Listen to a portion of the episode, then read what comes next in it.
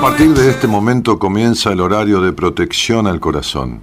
La permanencia frente a la radio depende exclusivamente del cariño que cada uno se tenga. Este programa trabaja con las emociones. Cualquier semejanza con la realidad es tu responsabilidad, ya que solo vos podrás afrontar lo que fuiste, lo que sos y lo que querés ser ante un imprevisto impacto con ciertas verdades que desconocías. Entendemos que quizás hayas estado huyendo demasiado. Es hora de dejar de escapar. Gracias por volar con buenas compañías. Con ustedes, Daniel Martínez. Hola, buenas noches, ¿cómo estás?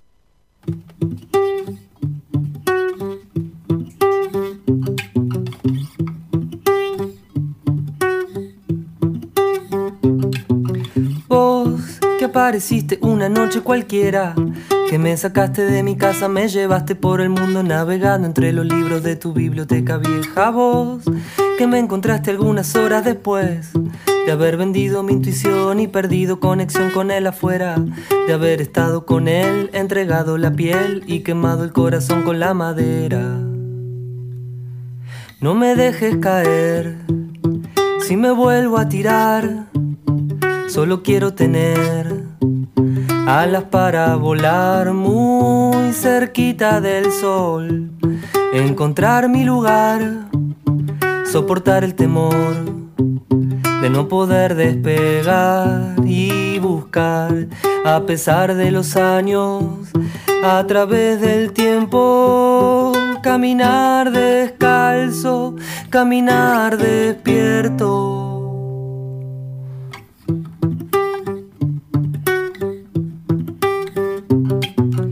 Desaprender lo que creo haber aprendido Vaciar de agua el bote para que salga a flote. Las leyes han cambiado, el viento sopla de otro lado y uno crece. O intenta, el que no busca no se mueve, el que se queda se avejenta. No es cuestión de años, es cuestión de ser. El que cuida a su niño es el que tiene el poder. Oh, oh, oh, Desaprender lo que creo haber aprendido. Confiar en las ideas, cuestionar el nido. Que tu arte se empobrece al compararse. Confiar, en las, ideas, cuestionar el nido, dice Adrián en esta canción que se llama Desaprender. Desaprender lo que creo haber aprendido, cuestionar las ideas, este, este, sentir las ideas, cuestionar el nido. Este, y vaciar de agua el bote, ¿no? El balde, el bote. O si querés el bote, ¿no? es por donde uno navega en la vida.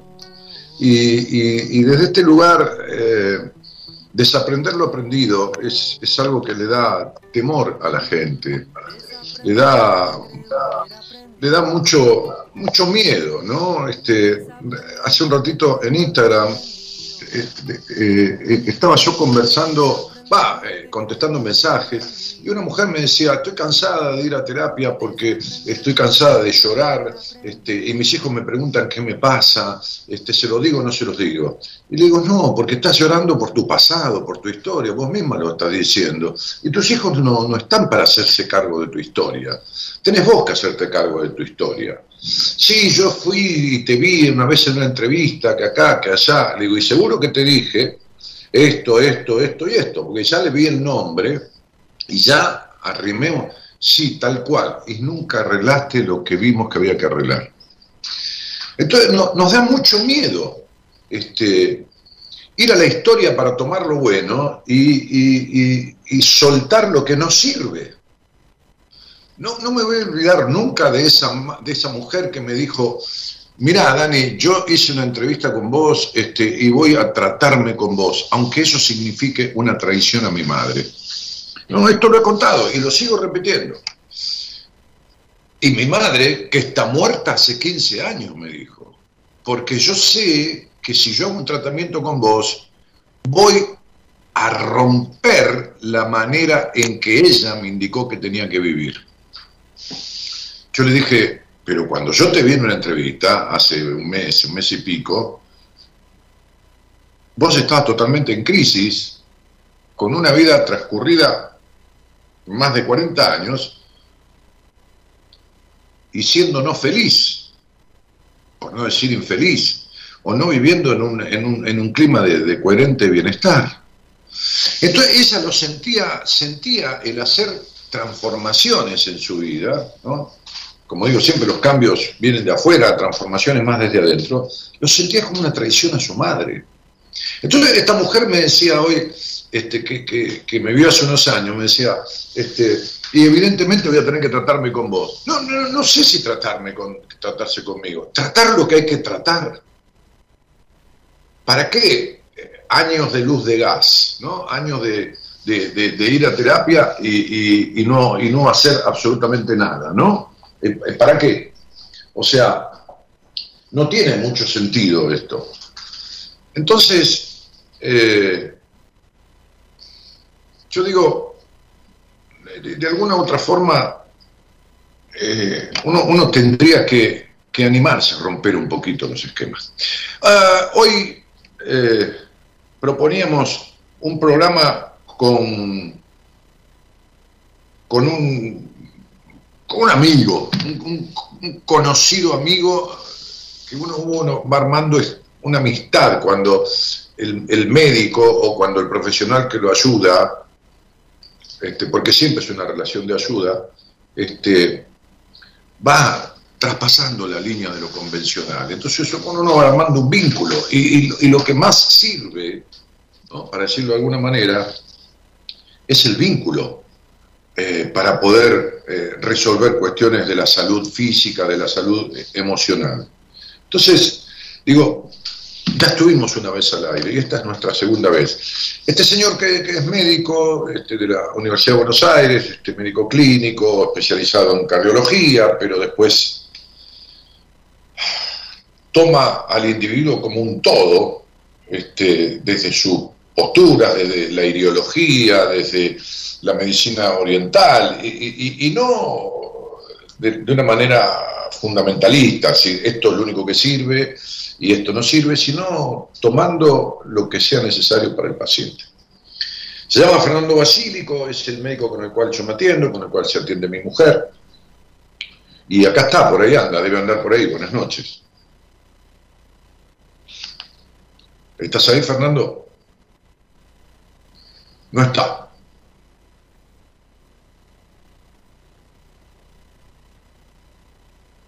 No está. Estaba. Estaba y desapareció.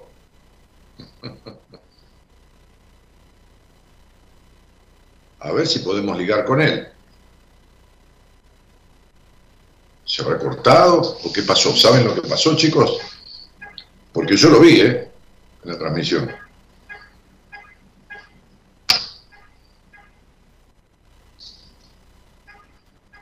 Hola, poné música y trata de conectarlo. Porque si no me dejas colgado acá.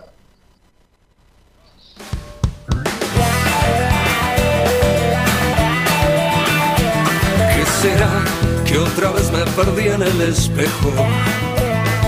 Ahora me escapo de mí galopando en el viento. Si me dicen que la vida es solo un juego, no lo sé Jugar a romper las reglas otra vez y cerrar los ojos y fumar y flotar a deriva, mi amor. Si en este mundo feroz no encontras la salida para olvidarte el karma de la vida, me voy galopando contra el viento y sin control, galopando sin parar. Quiero desaparecer y el camino de los sueños. Y seguirme sin pensar y no pares de correr y jugar a romper las reglas otra vez. Y qué será que otra vez me perdí en el espejo ahora me escapo de mí galopando en el tiempo y lo único que importa es el viaje al más allá aunque sé que nunca llegaré al final, galopando sin parar, quiero desaparecer y perderme en el camino de los sueños y seguirme sin pensar y no pares de correr, jugar a romper las reglas otra vez. Para la música. Con esto. ¿Eh? No, no, no sé, se cortó internet, no sé qué pasó. Bueno, querido. Tenés que prever todo, vos tenés que, eh, tenés que hacer tenés que hacer un trabajo con la energía universal. Sí, bueno, evidentemente. Sí, me niego a, a estos, estos sistemas de, de Skype. Bueno, Bueno, acá me ven la mitad, pero ahí me ven bien, ¿no? Sí. yo, yo estaba, estaba hablando, este, te, mandé una, una especie de, chiste, de chistonto hoy, ¿no? Este, vamos a contarlo, ¿no? Este, hay una escena de TikTok en donde una chica se la ve con la remera entrampada en la puerta de un auto, como que se cerró la puerta del auto y le quedó la remera agarrada ahí. Entonces viene un muchacho y la mira y agarra una tijera y le corta la remera donde está agarrada. Y ella lo mira como diciendo gracias. El muchacho abre el auto con la llave y se va. Entonces, La solución. claro, lo, lo que digo es, esto pasa mucho en la medicina y en la psicología y en estas relaciones de ayuda, que es eh, mirar lo que parece, lo que aparece, y, y- y- y no la verdadera solución. Claro. Sí, ese está muy bien, está muy bueno. Está, muy- está muy bien la comparación, me gustó. Gustó. Es lo que tendemos a hacer. Eh, Fernando, por supuesto que de historia de la medicina vos sabés muchísimo más que yo y de medicina, pero, pero hubo un tipo que se llamó Hipócrates hace como 2400 años más o menos. Este, de ahí el juramento hipocrático, que el tipo hab- habló este, de los humores, ¿no? En cuatro, en cuatro aspectos. Pero no, no vamos a de- detallarlo, simplemente quiero ir al tema. 200 años después, hace 2200 años, otro que se llamó Galeno, justamente Galeno es un sinónimo de médico, digamos, ¿no? Sí. Un galeno, es como decir un médico, un galeno, bueno, esto en una terminología más, más, este, más formal, pero Galeno tomó esa base de Hipócrates y habló y definió un poco el temperamento humano en cuatro aspectos, este, diciendo que si alguno de esos aspectos que tenían correlato con el agua, la tierra, el fuego y el aire, ¿no? con los elementos de la naturaleza, aspectos que tenían que ver con lo emocional del individuo. Si alguno de estos aspectos no estaban en equilibrio, los demás se desequilibraban. Ahora, yo digo una cosa, este, estimado Galeno, doctor, este, amigo, si hace 2500 años había tipos que sin aparatos, sin estetoscopio, sin tomografía computada, sin nada, hablaban del ser del individuo y de las afectaciones de salud por esos desequilibrios del ser. ¿Por qué carajo hoy solo se trata al dedo, a la nariz, al ojo, a la espalda y no el origen y no... ¿Me explico? Te lo dejo todo para vos. Te lo dejo para vos. Bueno, podría, podrías sintetizarlo. No, tranquilo. No, sí, bueno, eh, bueno, puedo explayarme, pero Hay dos horas. el título sería Seguir la ruta del dinero, ¿no? Pero bueno, eh, es un poco fuerte tal vez. Eh, mirá, estoy totalmente de acuerdo. Hace dos mil años y tampoco hace tanto tiempo eh, se definían mejor las causas de las enfermedades de lo que hoy. Hoy sabemos perfectamente los procesos de la enfermedad, los conocemos a nivel molecular, definimos genéticamente una enfermedad y en realidad lo único que aprendimos, más que a sanarla, es, a taparla o a borrarla. Es una manifestación de esto que, que comentas, que son las, es un conflicto, eh, básicamente es un, es un conflicto de equilibrios, de equilibrios sutiles. Eh, entonces, claro, cuando se dieron cuenta que, hace unos 120 años más o menos se dieron cuenta que, les dejaba de dinero tratar y, y cortar la enfermedad o, quitarla y borrarla del mapa sin mucho más, Parece que ahí, ahí nació un poco el negocio de la medicina, las drogas y todos los, bloqueadores de manifestaciones del cuerpo. O sea, vos te referís, por ejemplo, a, qué sé yo, este, tengo fiebre, un antifebril, me, duele un analgésico. Eh, bueno, o sea, es, bloquear, es bloquear, es, bloquear. Bueno, un antibiótico, salvamos vidas, por supuesto. No, sí, no niego, por supuesto,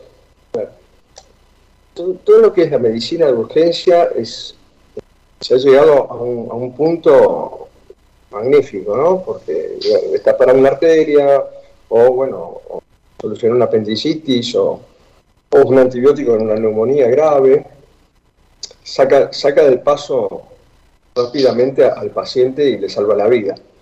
El tema es que nunca entendemos por qué. ¿Por qué, ¿Por qué se enfermó el paciente ni para qué?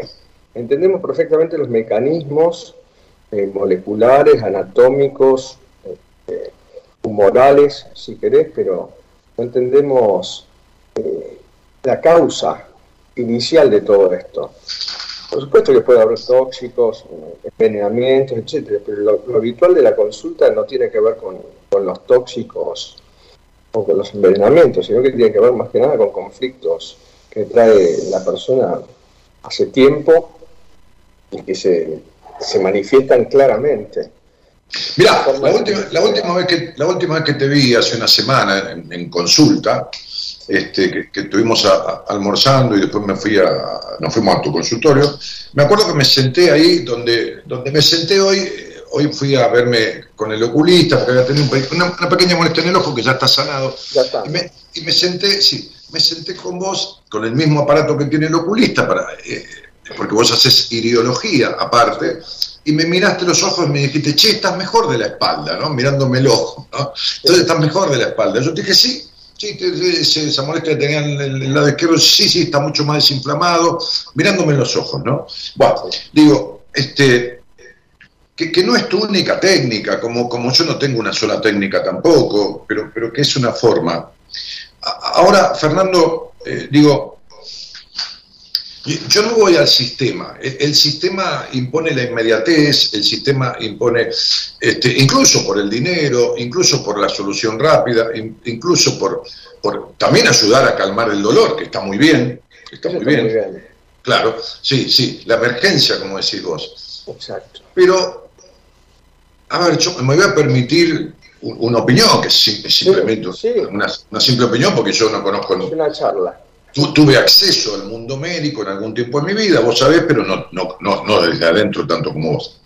Es una charla, claro. Este, yo, yo creo que, hay médicos, este, o señores que se dedican a la medicina, este, que no están enganchados en esta historia eh, como algún laboratorio o como esto de la solución rápida y mágica eh, por el dinero sino que simplemente no saben. ¿Me, explico? Porque también, eh, eh, Fernando, si no corregime, los mecanismos de enseñanza, así como en la carrera de psicología, o sea, un, ser humano llega al mundo porque alguien tuvo sexo, ¿no? Para unir un espermatozoide con un óvulo.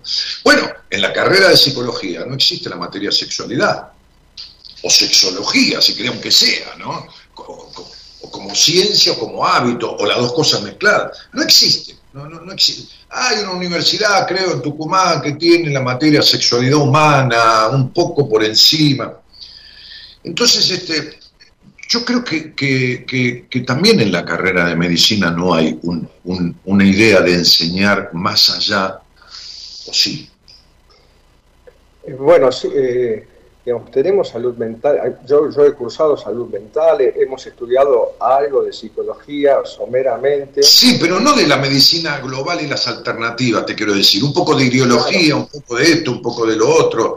No, un no, poco no, de... no, no, no, no, no, no, de hecho, bueno, la, este, la medicina que se enseña es la medicina occidental. Esto, esto está definido ya hace más de 100 años. La carrera de medicina está, dictada básicamente por conocimientos que tienen de este lado del Atlántico. Eh, y bueno, Europa, pero todo, lo que es oriental no, figura dentro de la carrera de medicina y sí, nos perdemos una gran parte del ser humano porque la mirada, la mirada oriental, que es, lo más antiguo, incluso eh, define al ser humano hasta por, habla de lo sutil del humano, que la medicina convencional, como no lo vemos en un microscopio, no ni siquiera lo, lo planteamos. Y si hay alguna, alguna situación como eh, una, una, conversión histérica, una parálisis histérica, etcétera, directamente se manda al psicólogo después de hacer todos los estudios, tomografías o, o bueno, el estudio que tuviera que hacer por neurólogos. De hecho, la carrera de psicología está enfrente, la, la facultad de psicología está No, lógico, no, como, como, como, como pasó con una paciente, con una gran psiquiatra de la historia, Sabina Spielrein, que, que, que entró con un ataque de histeria y, y la internaron por loca. Y, y, sí. y, si, no la, si no la agarraba Jung, se moría loca. Sí, claro. Sí, sí, porque, porque le entraron a dar electroshock, pantopón, demerol este, y, baño, y baño de agua fría. Bueno, y, chale- sí, chale- y- y- y era, y, y era parálisis histéricas y, y- y- y- bueno, y conversión histérica, ¿no? Que, que es un, Claro, es un- sí, sí, las conversiones histéricas, eh, bueno, se han tratado muchas veces con métodos así, eh, Sí. cruentos y Sí. y, y- y- Sí. y- y nunca se, se, se intentó hasta que llega Freud, ¿no? Que es el Claro. primero que empieza a definir este, las causas emocionales en las enfermedades, pero antes de ello se definía, pero no desde el lado de una escuela. Yo creo que Freud tuvo, tuvo la, la grandeza de, de definir un poco el alma, pero eh, enseguida supieron separar los tantos y ponerlos fuera del lado médico, ¿no? Es un, un tema, eso fue a principios del siglo pasado. Eh, Claro. Los últimos 50 años yo creo que, que hemos avanzado mucho en ese sentido. Yo creo que cada vez, cada vez más los médicos se- eh, están, por lo menos se interesan, no digo que, que lo estudien, porque es- tranquilamente, digamos, en principio es, ¿para qué somos médicos? Claro, ¿para qué? ¿Para qué? Claro, ¿Para qué? ¿para qué somos médicos? No? Pues, eh, personalmente, digamos, mi, mi formación, ya lo charlamos el pasado un poco, mi formación tuvo que ver básicamente con, con- con ver a mi abuelo trabajar de médico y yo haciendo música, digo, hice ambas cosas. Y e hice la carrera, pero ya en un momento se tornó tan... eh, aburrido en un punto, porque si bien siempre me gustó escuchar lo que decían los pacientes, la actividad pues, a la que me dedicaba como para tratarlos era, era muy, muy circunscripta lo que nos enseñaron en la facultad. Que, que es esto, ¿no? la- la medicina apuntada a, a bloquear un síntoma o a cortar o amputar, que muchas veces es necesario en las urgencias, pero eh, esto de, de entrar al quirófano para solucionar un, un problema y varias veces un quirófano, me parece que a veces nos excedemos y no estamos buscando otra, otra solución. Fer, Fer, eh, yo, yo, eh, mirá, a, a través de, de cómo yo encaro eh, la psicología, este, que, que nos parecemos mucho cada uno sobresaliendo de- desde, su, desde su profesión, yo- no, no sabés la cantidad de gente que yo he visto en tantos años o he escuchado en la radio, operados de hernias lumbares que siguen teniendo los mismos dolores. Vos lo sabés. La cuarta y quinta, la cuarta y quinta Sí, lumbar es la clásica, Están operados. y entonces- y- pero, pero el dolor sigue igual este, este, con la operación. Sí, lo que, lo que también se ve mucho, eso sí es cierto, el- el do- eh, lo que también se ve mucho es que, digamos, eh, por ahí le quitan el dolor, pero se empieza a manifestar por otro lado. Ah, sí, claro, se corre. Claro, corre, porque el cuerpo tiene, tiene, una, tiene una lógica propia de manifestación, que es simbólica absolutamente. El Claro. es que lleva mucho tiempo darse cuenta y, y además muchas veces es muy inherente a cada paciente, a la historia de cada paciente, y dedicarle a, a un, a un enfermo todo ese tiempo no es muchas veces muy redituable para la forma que tenemos, el sistema que tenemos de atención médica. Pero Claro, es mejor, es, mejor, es mejor cobrar la consulta, hacer una receta y listo. Eh, eh, es más, ¿no? Había, había, había médicos cuando yo estuve en ambiente médico que me decían, flaco, si yo no le doy una receta, sale quejándose, necesita que le dé algo, ¿me entendés? Sí, también es cierto eso, el, el clientelismo del paciente es bastante Cómplice. frecuente, claro, es cómplice y es, es- eso es lo que está acostumbrado. De hecho, eh, muchas veces viene esperando la convencional o lo que están habituados y, hasta a veces hasta veces se sienten eh, intimidados por ciertas preguntas que uno hace. cuando, vienen al consultorio ya, medio saben que, no es un médico muy, muy convencional y si no se dan cuenta rápidamente y ya ahí se les cambia la cara. El otro día que fue que, no sé, viene una, viene una paciente, me dice, vino un médico o un brujo así, me dice, yo, bueno, nada, te, hice comentario, pues me, tenía un síntoma muy característico de algo que le pasaba, pero... No, pero aparte, aparte vos sos terrible, sos un hincha bola con el lenguaje gestual, ¿no? Porque hace falta que vos, me haces una pregunta y yo hago así, ahí te estás tocando el lado derecho, quiere decir que tu cabeza está racionalizando demasiado. Te digo en el buen sentido, porque yo soy bastante parecido. claro, claro, claro. Bueno, ayer me pasaba que estaba, estaba con Gaby. Y, ah, sí, ayer atendiste a mi mujer. estaba con Gaby y, viste, mi mesa no es de, vidrio. Y claro, y no sé, si tocó algo en la pierna, y entonces le tenía que preguntar, ¿qué, qué si tocaste ahí? Porque yo veía que hacía unos movimientos repetitivos, pero así que estoy pensando en cambiar la mesa de consultorio por una de vidrio para ver mejor. para ver mejor, si se está tocando el pie. Sí, Fer, se me ocurre. claro, claro y lógico. Por algo que dijiste se me ocurre esto. El lenguaje del cuerpo es tan simbólico como el lenguaje del inconsciente, ¿no? Hay que, hay que, hay, que decodificarlo. Por ejemplo, para mí es hermoso este, cuando me dicen, soñé que llegaba, eh, estaba en una casa que estaba toda sucia, ¿no? Entonces yo le empiezo a explicar, y el otro es como si le abrieras una lata de sardina, ¿viste? Que, que, aparece, que no hay ni olor, ¿viste? Que yo abro una lata de sardina acá y el gato de mi mujer viene, corriendo. El tipo huele la verdad, ¿no? Huele lo que hay adentro. Sí, y, manifiestan con la risa o el llanto, ¿no? Claro. Se emocionan o se ríen, de eso es bien de inconsciente. Es maravilloso. Y hablando un poco de esto de las emociones, eh, vos, me hablabas de los humores, etcétera. Sí, claro, claro. Y y es interesante cómo a través de las, emociones las manifestamos y cuando nos, nos superan, cómo eliminamos líquidos. Eh, ¿no? Cómo lloramos, cómo nos hacemos pis, cómo transpiramos, ¿eh? cómo vomitamos. Cuando, estoy excedido de estrés, voy a, voy a, voy a hacer pis, a, orinar 8, 10, 12 veces por día o, o 6 veces en la noche. No cuando estoy durmiendo, tipo prostático, cuando estoy despierto, por acostarme al final del día, como si drenara ese, Algo, algo de los riñones que sí, ahí filtrando. Sí, sí, es, es, maravilloso. Y bueno, de hecho, el trabajo de Masaru Emoto define cómo las emociones se graban en los líquidos. Este, entonces, es muy interesante. Para el que tiene tiempo y le interesa, yo creo que en un momento llegas a un punto en la medicina en donde o te cronificas en una, en una, una tarea asistencial, cosa que sea, esto no es, una crítica, ¿no? Uno, podría sacar electros toda su vida en un consultorio, hacer eco, ecocardiograma y, seguir con un órgano toda su vida y ser muy bueno en, eso. Y, meterle al lotrial y a la rosuvastatina. lotrial y, rosuvastatina. Con sí, con, con, cinco o seis medicaciones se maneja cualquier paciente cardíaco.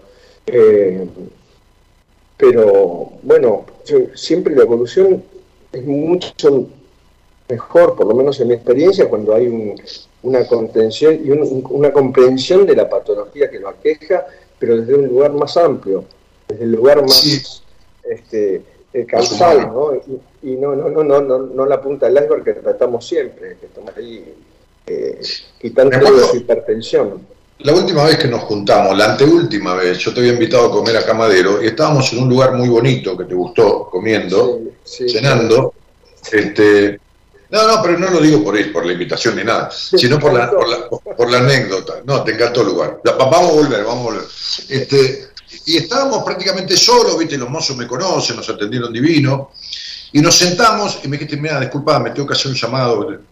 Y estaba llamando a una paciente tuya de 90 años, que estaba jorobada, en el buen sentido de la palabra, por su edad, como, bueno, este, y vos estabas ocupado, este, y, preocupado, ocupado antes de tiempo, porque estabas pensando en llamarla, este, a ver cómo se sentía, cómo estás, estás bien, ¿Qué Bueno, eso habla de otra cosa un poco más allá de lo habitual, ¿me entendés? Este. Este, y entonces vos me decías la otra vez, mirá, preparate, ¿viste? Porque mis pacientes casi todos viven 90 años, ¿viste? A mí, a mí se me mueren de viejo, Así que no haga fuerza porque no te, no te vas no, bueno, tampoco quiero pegar de soberbio, ¿viste? Pero no. te lo digo medio en broma, pues me ha tocado atender mucha gente de muchos años y generalmente andan bien. Lo que pasa es que cuando lo agarro, a ver, también está cierto, cuando vos tomás un paciente que tiene ya 88, 90 años, no, es porque ya llegó ahí y digo, no es tan difícil por ahí, ¿no? Que llegue a sus 100 o bueno, o casi. Porque generalmente son, son gente muy coherente, muy coherente y generalmente no están muy graves. Este, si no, ya están en el geriátrico, esto, es lo que ocurre. ¿eh? Claro, claro, eh, claro. Cuando tienes un paciente así, que, lo atendés, no viene caminando a tu consultorio o que, o que está activo en su vida, eh, no necesitan mucha medicina, sí por ahí necesitan este, ser importantes para los que están cerca, ¿no? Y para el médico, sí, se establece un vínculo muy interesante, por lo menos a mí me, ha pasado tener grandes amigos. De hecho, me cuesta hasta bastante no, no, hacerme amigo de, muchos pacientes, porque, de empatía, bueno, se, nos acerca gente parecida habitualmente en las consultas, ¿no? No todos, digo. no, no. Los que permanecen tenemos una empatía ahí que está mm. flotando y que yo creo que el vínculo es fundamental. Mirá, el otro, el, otro, día, te lo voy a pasar, el otro día una, una paciente de hace un año y pico, eh, generalmente, bueno, es otra área, pero generalmente yo tengo a mis pacientes en un grupo de WhatsApp. Ajá. Este, en donde se puede hablar de lo que quiera, menos del tratamiento que hacen conmigo. ¿no? Es como. Ah, eso... bien. Ah, está bueno el límite. Claro, claro. Este, sí, no es una prohibición, es un límite porque estamos hablando por ahí con gente que fue privada de su libertad en el sentido de, de maltratado, desconsiderado o castrado o esto o lo otro, y que no pudo establecer un vínculo íntimo en su vida, íntimo consigo mismo. Entonces le enseño la privacidad, le enseño la intimidad, le enseño el encuentro del adulto con su niño, del cual está separado, ¿no? Este, o sea, el encuentro de, él consigo mismo. Y entonces, yo, cuida este ámbito, eh, vamos a crear este ámbito. Entonces, ahí en el grupo de mis pacientes se habla de lo que quieran, menos del tratamiento conmigo. Ah, no se comparte nada del tratamiento, ¿no? Nada. nada. Bueno, entonces, este, el año pasado hubo un, grupete, un grupete digo cariñosamente, que se armó como muy interactivo, ¿viste? Muy, muy quilombero en el chat, ¿viste? En el, grupo de WhatsApp. Bueno, el otro día se, me llenaron los ojos de lágrimas porque me, me, me, me enviaron me enviaron un, como un, eh, como un, ¿cómo se llama? Un flyer, como un dossier. En donde me empiezan hablando de una bitácora. Entonces, la bitácora es, algo que, en, la navegación se, va marcando la hoja de ruta y se va escribiendo todo lo que ya hace el capitán, esto, lo otro, la, la, la, la, y, y, nosotros hemos escrito un, rumbo de nuestras vidas a partir de, de lo que nos enseñaste y todo. Y entonces, de ese grupo que había en ese momento de WhatsApp, a continuación venía una foto de la paciente con todo un escrito de agradecimiento y cómo se siente en la vida y lo que logró, y uno tras otro, uno tras otro, uno tras otro. Y a mí se empezó a llenar los ojos de lágrimas porque eh, no, es, no es habitual, ¿me entendés? No, no, no, no, me quiero hacer el, extraordinario, pero, pero yo entiendo lo que te pasa en, la vincularidad, ¿viste? Con, con, esta historia. Lo mío quizás no pueda permanecer tan largo a través del tiempo como vos, porque evidentemente hay un proceso en donde hay un conflicto que cuando es resuelto, cuando el, paciente sigue con su vida, ¿viste? Porque no, es, es otra cosa, ¿viste? El, órgano afecta. Bueno, también, también me ocurre, también me ocurre, sí. yo los veo un tiempo, después ya no me necesitan más, le digo, bueno, volvé cuando vos quieras, vuelven al tiempo y después, después de 10 años me los encuentro de nuevo y me, me gusta, vuelven porque tienen buen recuerdo, han tenido buena experiencia. pero también establezco vínculos largos y bueno, hace poquito también ha terminado un vínculo muy, muy largo así, con la paciente de 100 años. Y bueno, que, este, que ha llegado, ha, transitado naturalmente, pero bueno, esos vínculos, este, uno dice, bueno, la tarea está cumplida de alguna manera, ¿no?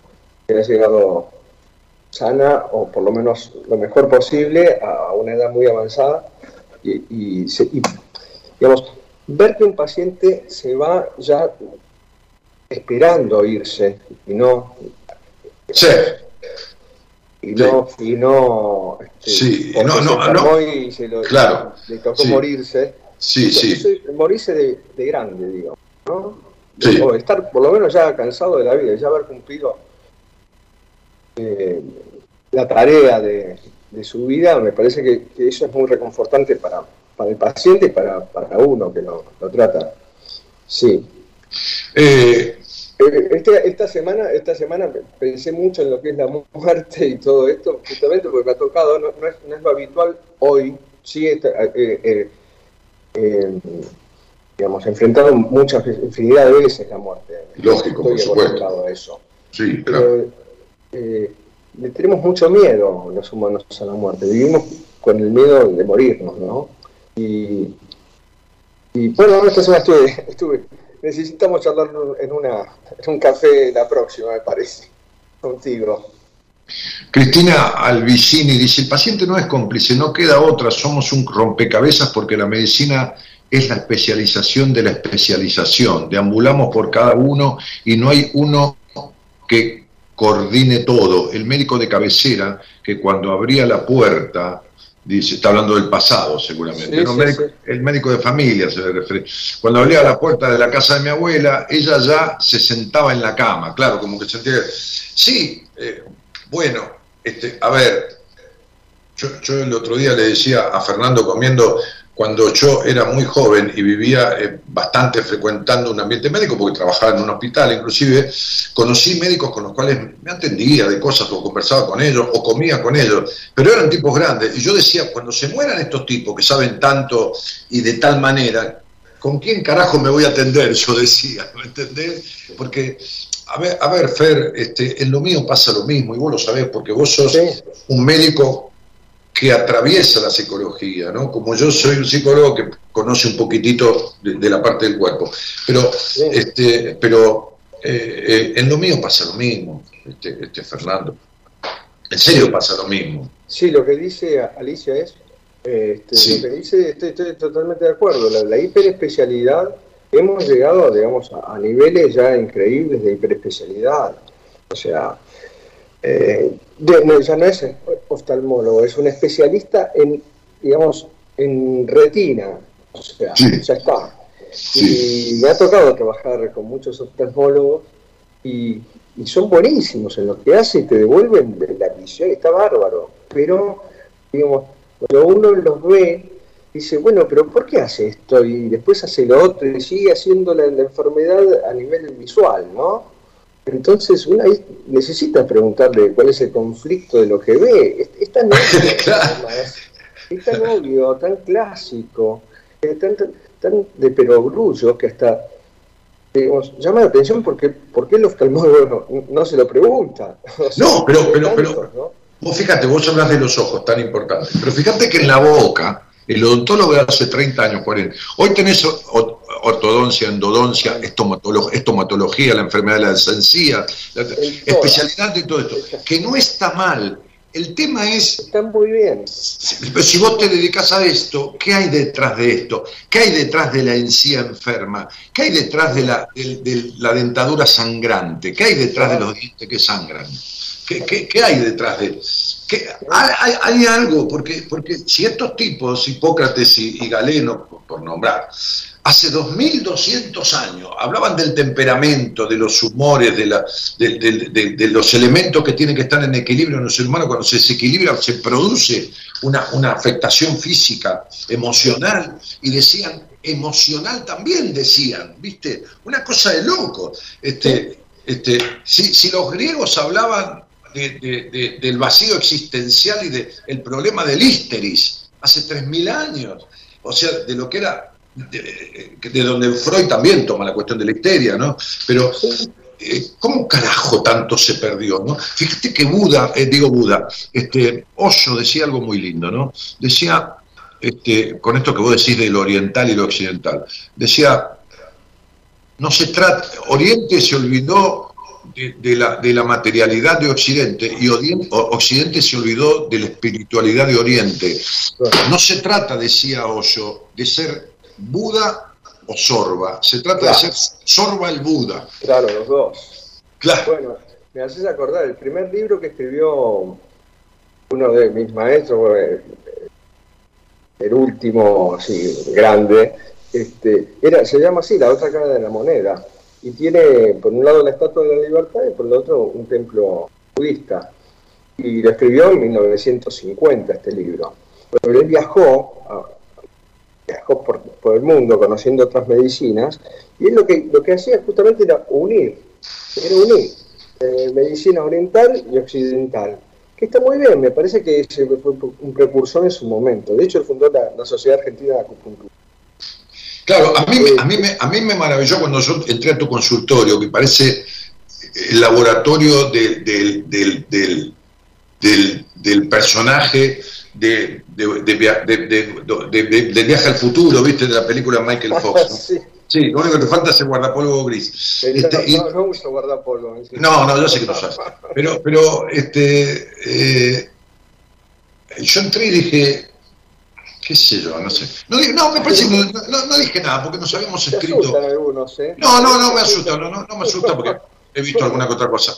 Pero a mí me maravilla esto de que vos conociste un tipo del cual aprendiste mucho, muchísimo, y que, y que, y que las cosas que él había diseñado con un saber desde lo emocional y lo físico, y combinando algo como esa camilla que tenés que no existe, como esa bueno, esta otra máquina que tiene que ver con la espalda, con el cuello, que este tipo diseñó y, en épocas en que no había lo que hay hoy, te lo heredó, te lo, te lo, te lo dejó, te lo quedaste. ¿viste?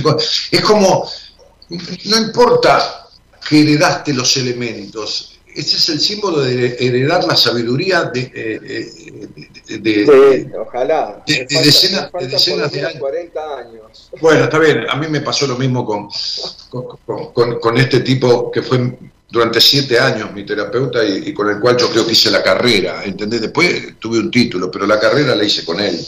me recibí... Eh, eso es lo que decía justamente. Eh, como médico vos podés tener muchas opciones, como, como psicólogo también, podés ponerte sí. hacerte psicoanálisis clásico toda tu vida tranquilamente y te puede ir bien, muy bien, eso, pero este, bueno, soy curioso y, soy inquieto, o sea, me aburro fácil y rápido, entonces me parece que eso también me ayudó. Yo, también, yo también. empezar a buscar otras, miradas. por cierto, me, me, ayudaron a mí a conocerme a mí, conocerse uno también es muy importante el autoconocimiento. A mí me parece que, digamos, si yo hago esto es porque hago lo que me gustaría que me hicieran a mí. O sea, eh, básicamente, no es tan, digamos, tan altruista el tema. Me gustaría, ¿en qué médico? Ah, el otro día un paciente me dice, ¿vos quién es tu médico? Claro, claro, claro. es muy bueno. Y le digo, mira, no confío en mucha gente, pero tengo algún amigo que, en quien confío mucho, pero no, la verdad que confiaba mucho en FIS, entonces después de, FIS me queda un espacio demasiado, un hueco demasiado grande. Pero bueno, también conocerse, y eso es lo que me gusta con los pacientes, que, que sepan por lo menos reconocer la emoción en el síntoma. Eso me parece que es, que es ABC. Por ejemplo, por ejemplo, vamos a darle un poquito de nota de color, ¿no? A la gente que nos escucha. No, te pregunto, por ejemplo, la emoción en el síntoma. ¿Qué síntoma y qué emoción? Y mira, un, un que para mí es fundamental, donde hay sangre, hay un problema de familia, el que fuera. Donde hay sangre, siempre accidente, un sangrado o un golpe donde sangraste. Hemorragia nasal. Hemorragia nasal. Hemorragia, hemorragias continuas vaginales. Hay, un tema de familia ahí seguro. Lo que pasa es que familia es muy amplio. No, lógico. Donde hay, fibromialgia, donde hay fibromialgia, Claro, la, fibromialgia es, clásica de los conflictos familiares, son lazos familiares este, muy conflictivos. Muy tensos. ¿Eh? Muy, tenso, muy doloroso. Sí, claro, sí, sí, el dolor de la fibromialgia es la carne, es carne de mi carne, ¿no? Es eh, la carne, es un músculo. Claro, claro. Claro. Además el músculo, que es lo que duele, el músculo es lo que sostiene el cuerpo. Y esa familia no ha sido un sostén coherente, coherente para esa persona. Ha sido, está, este, porque vos podés sostener a alguien amorosamente o sostenerlo inmovilizado. ¿no? claro, porque, porque el, fibromiálgico queda inmovilizado, así como el artrítico reumatoideo, ¿no? Que tiene, fíjate que el artritis reumatoidea tiene que ver con la crítica a la autoridad, generalmente es al padre, ¿viste? Es una estructura férrea, sí, la, artritis reumatoidea es una estructura férrea este, que duele y limita. Sí, sí, es... es las rodillas, las rodillas, Fer, las rodillas... Las rodillas tienen que, bueno, las rodillas son son bastante características de, evitar rendirse. Cuando uno se pone de rodillas, bueno, digo, esto, esto está afectado por la cultura, es inevitable, y en cada cultura hay que buscar diferentes, diferentes símbolos, ¿no? Que también es muy importante. Digo, la rodilla tiene que ver con arrodillarse. Y claro, pero no arrodillarse. Para nosotros es, es rendirse, ponerse de rodillas pero, pero, pero, no, es no, no es no querer rendirse, sino rendirse al síntoma, entender ante la vida, es decir, hincarse, bajar el, falso orgullo. Bueno, no, en realidad cuando duelen las rodillas, yo generalmente lo que, lo que veo es eso, es no, poder, no, no te querés rendir. Es, tanta rigidez que estás luchando para que no te vean. Pero, por eso eh, eh, es, una rigidez. Es, el exceso de rigidez cuando en realidad tendría que flexibilizar. Es decir, este dejarse ser. A ver, el flexible vive muchos años. Eso ya, ya lo he comprobado. Aunque mueve bien todas sus, articulaciones, vive muchos años. Entonces, esto como decían, como arriba es abajo, abajo es arriba, o mensana y sano, llamarlo como quieras, buscar la, flexibilidad haciendo ejercicios logra que vos flexibilices también tu forma de ser. O sea que actuando desde el físico también podés modificar tu emoción. O sea, acá hay una, polaridad que, no es, este, eh, que, es, digamos, bidireccional. Trabajando desde el físico podés llegar a modificar la emoción hasta la forma de, ser, de esa persona. Y al revés también, eh, una persona que es flexible eh, en su mentalidad, eh, mantiene flexibles sus articulaciones. Claro, exactamente, exactamente. Este, eh, los humores. Fíjate que Silvia, sí, perdona. No, no, no, eh, sí, sí, iba a repetir algo que ya dijimos. Este, Silvia Graciela Ricelo dice, problemas circulatorios, flebitis y, y. A ver, sí, está bueno la flebitis. las venas son tienen más características más característica de mujer. Las venas son las que llevan sangre sucia. La sangre sucia tiene que ver con conflictos familiares este, sucios, pero tiene que ver más con la, con la feminidad, la, vena. ¿no? Las arterias son más de hombres. Igualmente hay, eh, hay que ver el caso. Problemas circulatorios de venas, varices, por ejemplo, podría ser. Si es varices, eh, a mí me gusta pensar en varices como raíces. Claro. Y, y, en las piernas.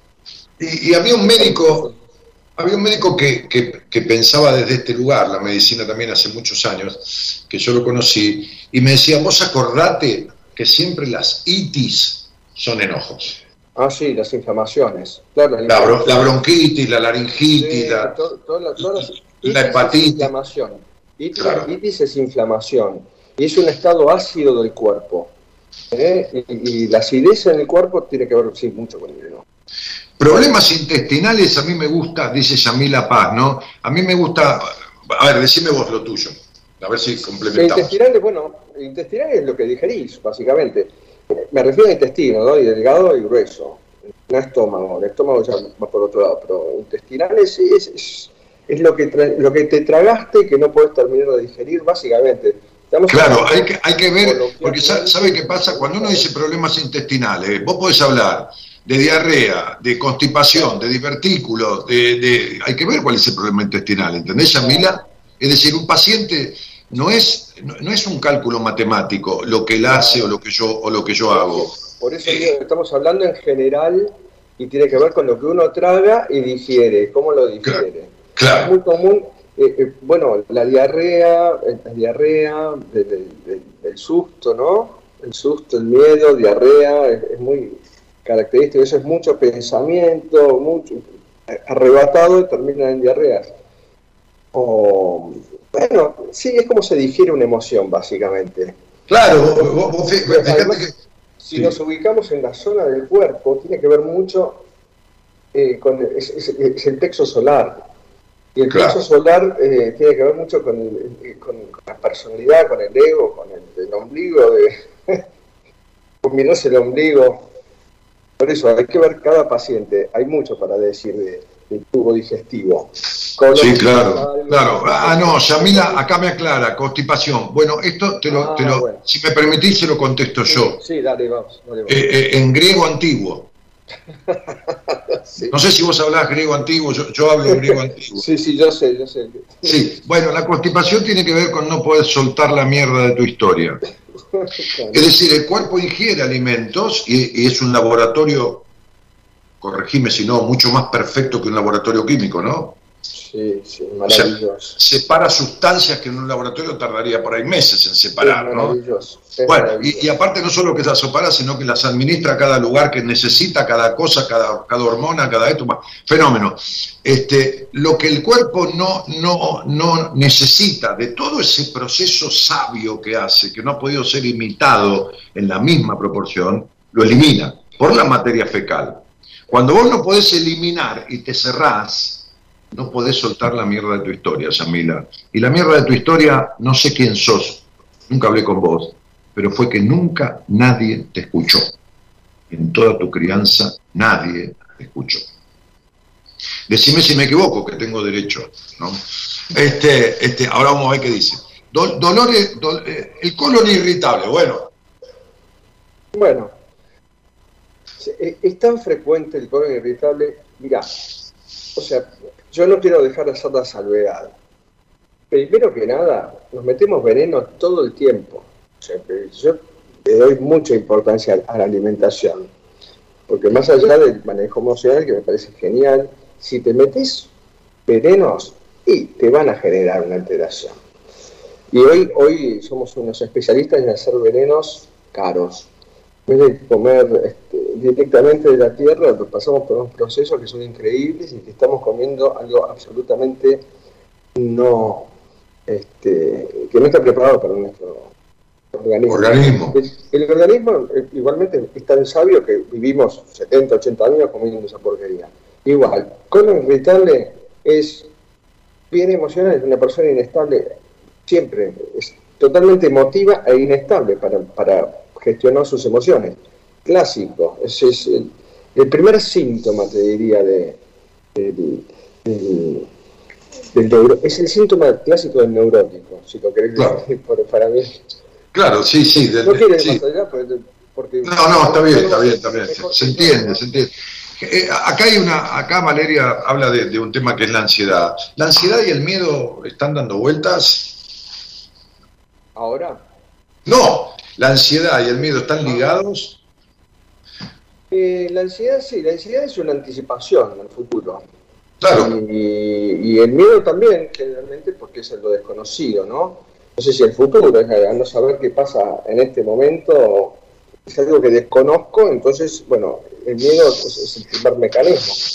Eh, están ligados, sí, son ligados. Eh Estuve 54 años, dice Graciela, viendo muchos médicos que me dieron distintos tratamientos y medicamentos. Al final era celíaca. Ah, bueno, esto se ve mucho también.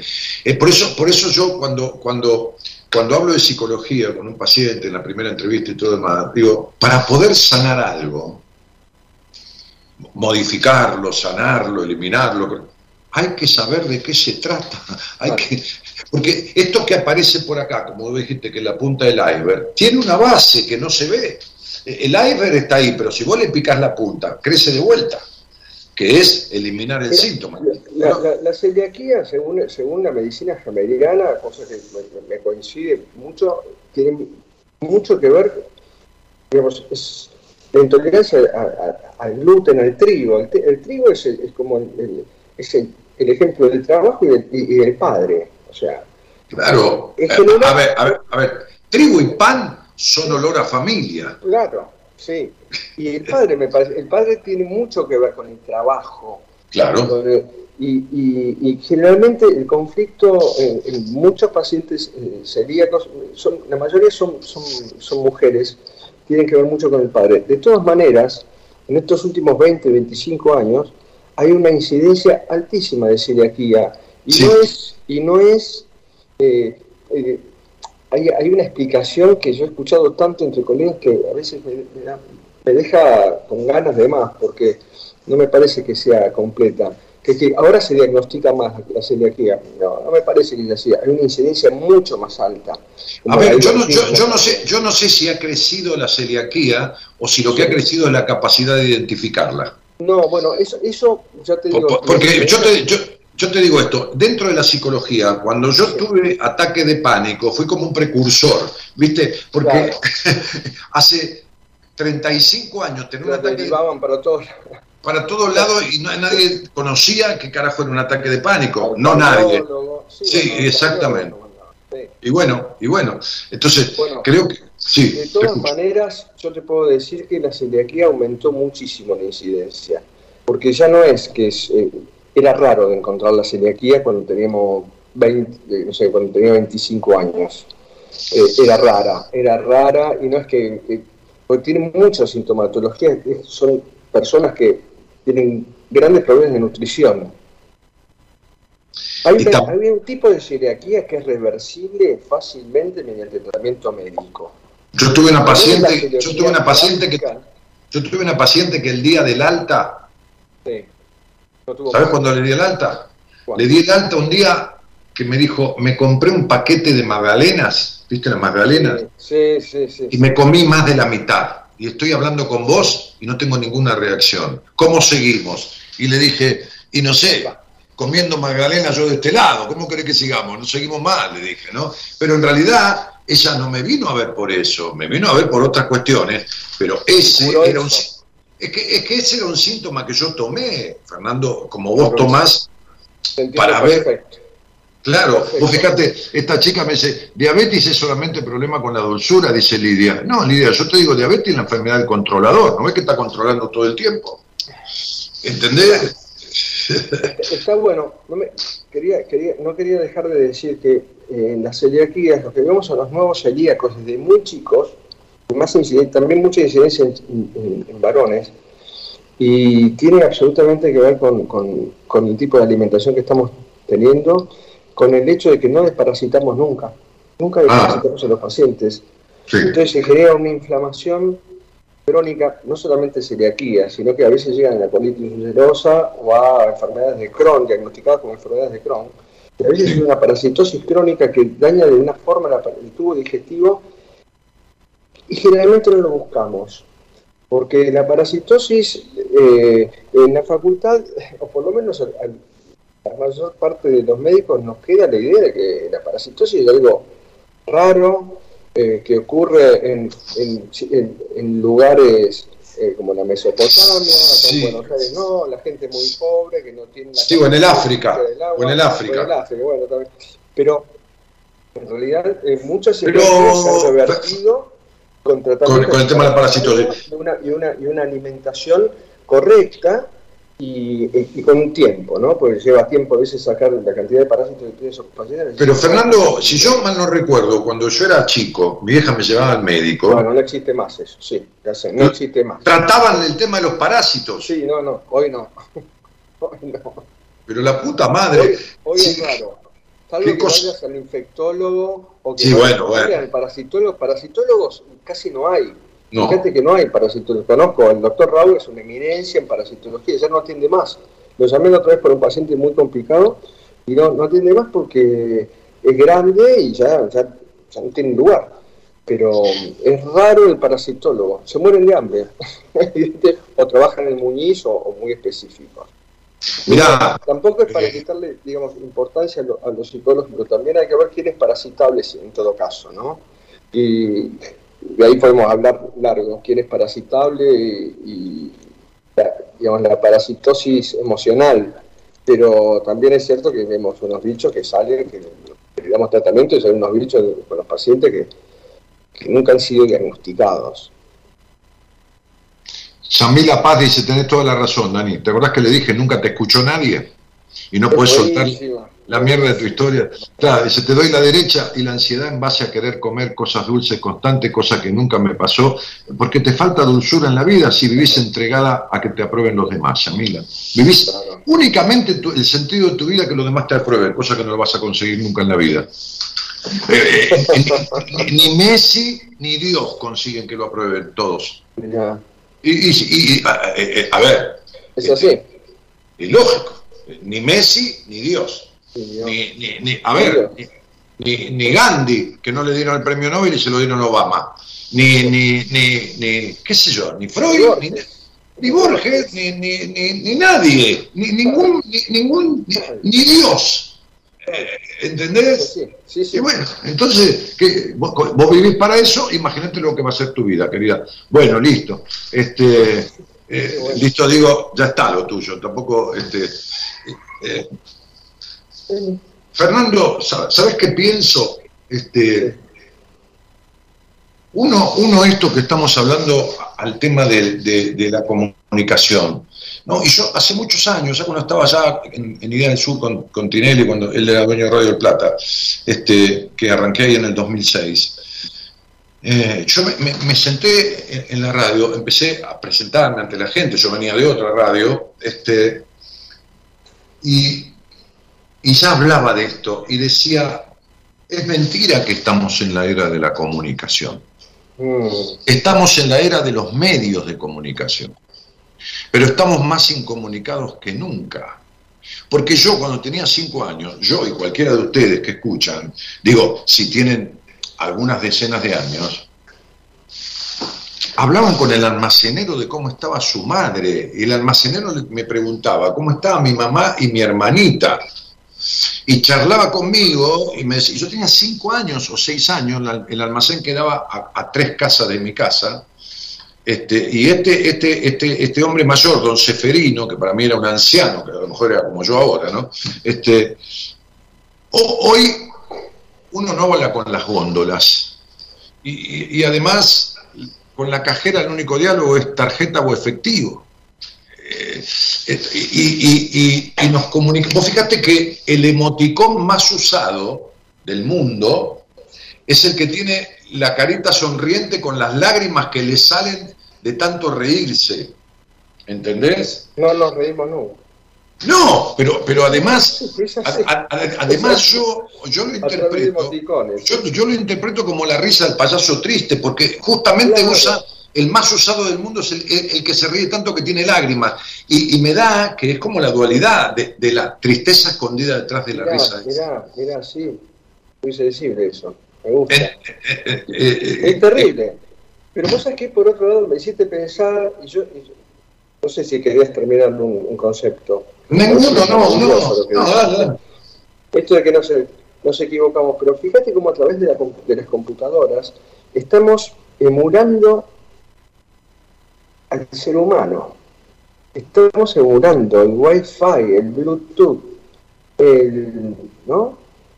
Digo, bueno, esto de las cámaras, todavía no, los viajes astrales con visión no, no, soy capaz de hacer esas cosas, pero todos tenemos esa capacidad de sentir a través de la distancia, de darnos cuenta, de percibir eh, pensamientos o, emociones de los otros sin ni siquiera escuchar una palabra ni que ni, nos la cuenten. Lo que pasa es que lo desarrollamos tan poco. Pero, ¿por qué? Porque porque sí, poco porque justamente lo que, lo que se busca es aislarnos físicamente, ¿no? Primero las distancias han cambiado, antes vivíamos todos en congregaciones, ahora ya son grandes, o sea, son, son distancias más grandes, o ciudades y después grandes distancias, nos podemos ir al campo. Este, tenemos autos, pero me parece que emulamos de alguna manera, estamos copiando el Bluetooth, con, nuestra, el ADN tiene esa capacidad de comunicarse a distancia. Este, nuestra mente es capaz de comunicarse a distancia, no lo hacemos, no nos enseñan, y, pero sí lo hacen las computadoras. Yo creo que simular, estamos emulando todo el tiempo en ESA. Bueno, por lo tanto, usando, usando máquinas y todo esto, no desarrollamos nuestra capacidad natural. O sea, y cuando, cuando, cuando, el cuando el médico se vale de la imagen y la imagen muestra determinada anomalía en un pulmón, y, es, qué sé yo, este, ¿cómo se llama? Este, em, em, eh, neumonía, y, no habla de una cuestión de territorio del individuo, ¿no? Porque, porque la neumonía tiene mucho que ver con el territorio. Sí, este, sí, sí, el territorio. me, acuerdo que una vez un cardiólogo, este, le dije, un cardiólogo me, dijo, le dije, ¿qué pasó que no atendiste la semana pasada? No, Flaco, estuve 15 días con neumonía. Le dije, ¿tenés un problema de territorio? Me dijo, ¿a qué te referís? Digo, que tenés el territorio cercenado. No, pero vos sos brujo, me dice. Mi mujer me tiene las pelotas llenas porque yo me quiero mudar cerca del hospital y no hay manera de hacerla entender. Y yo estoy caliente con eso. Dije, tenés un problema de territorio, hermano, te lo estoy diciendo. Y él era el cardiólogo y él es el médico. Sí. Pero sería. Bueno, lo que te quiero decir es que esta involución en la comunicación humana también se da en la medicina y en la psicología. ¿Me, explico lo que quiero decir? Sí, absolutamente no hablamos con el paciente, no lo escuchamos. Escuchar es, es, una tarea rara, por eso cuando le, te pones, buscas una, una oreja en la pared, tenés llena, está todo el mundo ahí plantado al lado de la, de la oreja dibujada para hablarle. Necesitamos ser escuchados todo el tiempo, somos seres gregarios. Por eso, por eso, por eso esta pandemia de mierda, mitad real, mitad inventada, este, este, este, así como la, globalización, un mecanismo de manipulación y todo lo demás, este, explotó en crisis. Porque, ¿sabes qué pasó, Fernando? Te digo porque, a ver, este, este, si yo hubiera tomado toda la demanda que tuve en la época de pandemia y me hubiera muerto ya, olvídate, no, no, no. Eh, eh, me paré y dije voy a dosificar y voy a atender hasta acá y se terminó. Y, había gente que esperó cuatro meses, cinco meses, una, ¿Por qué? Porque, porque yo empecé a decir, cuidado porque la prohibición de ir hacia afuera obliga a ir hacia adentro y encontrarse con lo que nunca se encontró uno, que con uno mismo, y su angustia existencial y su imposibilidad de estar solo y bien, o su imposibilidad de estar en pareja porque se tenía que quedar adentro con este que no se veía nunca o con esta que se ve dos horas por día, pero, pero a, veces, hemos estado 10, 15, 20, 30 días, ¿me entendés? Entonces se suscitaron todo tipo de crisis eh, eh, eh, y se profundizó el aislamiento humano con esta puta pandemia. Sí, yo creo que, bueno, un poco buscado. sí. No, no, no, parece que no la razón por la que buscan, siempre, siempre es el poder de un humano sobre el otro, Y esto ocurre hace miles de años. Pero sí, me hiciste pensar, hay mucha gente que logró sabiamente utilizar ese tiempo para reconocerse, para buscar, para cambiar sus paradigmas, cosa que me parece que es, muy sano, que lo hayan podido lograr. Eh, sin duda que en general le hizo mucho daño a toda la población en el mundo y ha dejado el tendal. Pero eh, hay gente todavía, yo creo en el humano y creo en, ciertos seres humanos que han, tomado para sí este, este, tiempo que han tenido para sí mismos para darse cuenta y tomar decisiones. Por ejemplo, puede ser un divorcio, etcétera, lo que fuera. Pero eh, dejó, dejó el tendal y lo que dejó más que nada es una sensación una sensación de, eh, indefensión ante lo desconocido. Claro. y esto nos ha dejado con un miedo a darnos un beso, a darnos un abrazo, al, contacto físico, que bueno, que así como vos te aumentó la, consulta, a mí también, yo eh, no trabajo por, por, por Skype eh, o por, no, no, no, no, sí, ya sé, ya sé porque es diferente. Así, no, me, a ver, me, ha costado porque en un momento no salía nadie, o sea, el consultorio iba una vez o dos veces por semana, no. he parado un mes, de hecho, también. Me ha, me ha costado económicamente, pero bueno, nada. Lo, más, lo, más, lo que más nos ha costado me parece que, y ya lo escribíamos en su momento, que es el hecho de no comunicarnos, no tocarnos, no abrazarnos, perder el contacto físico, mucho más la comunicación. Y, este, yo creo que este es un cambio.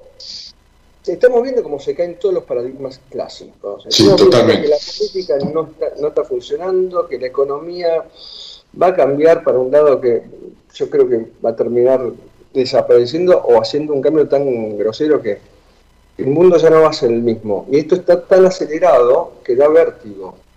Sí, eh, y vos fíjate que en, el tema de los medios de comunicación, las redes y todo lo demás, adelantó 10 años en, un año.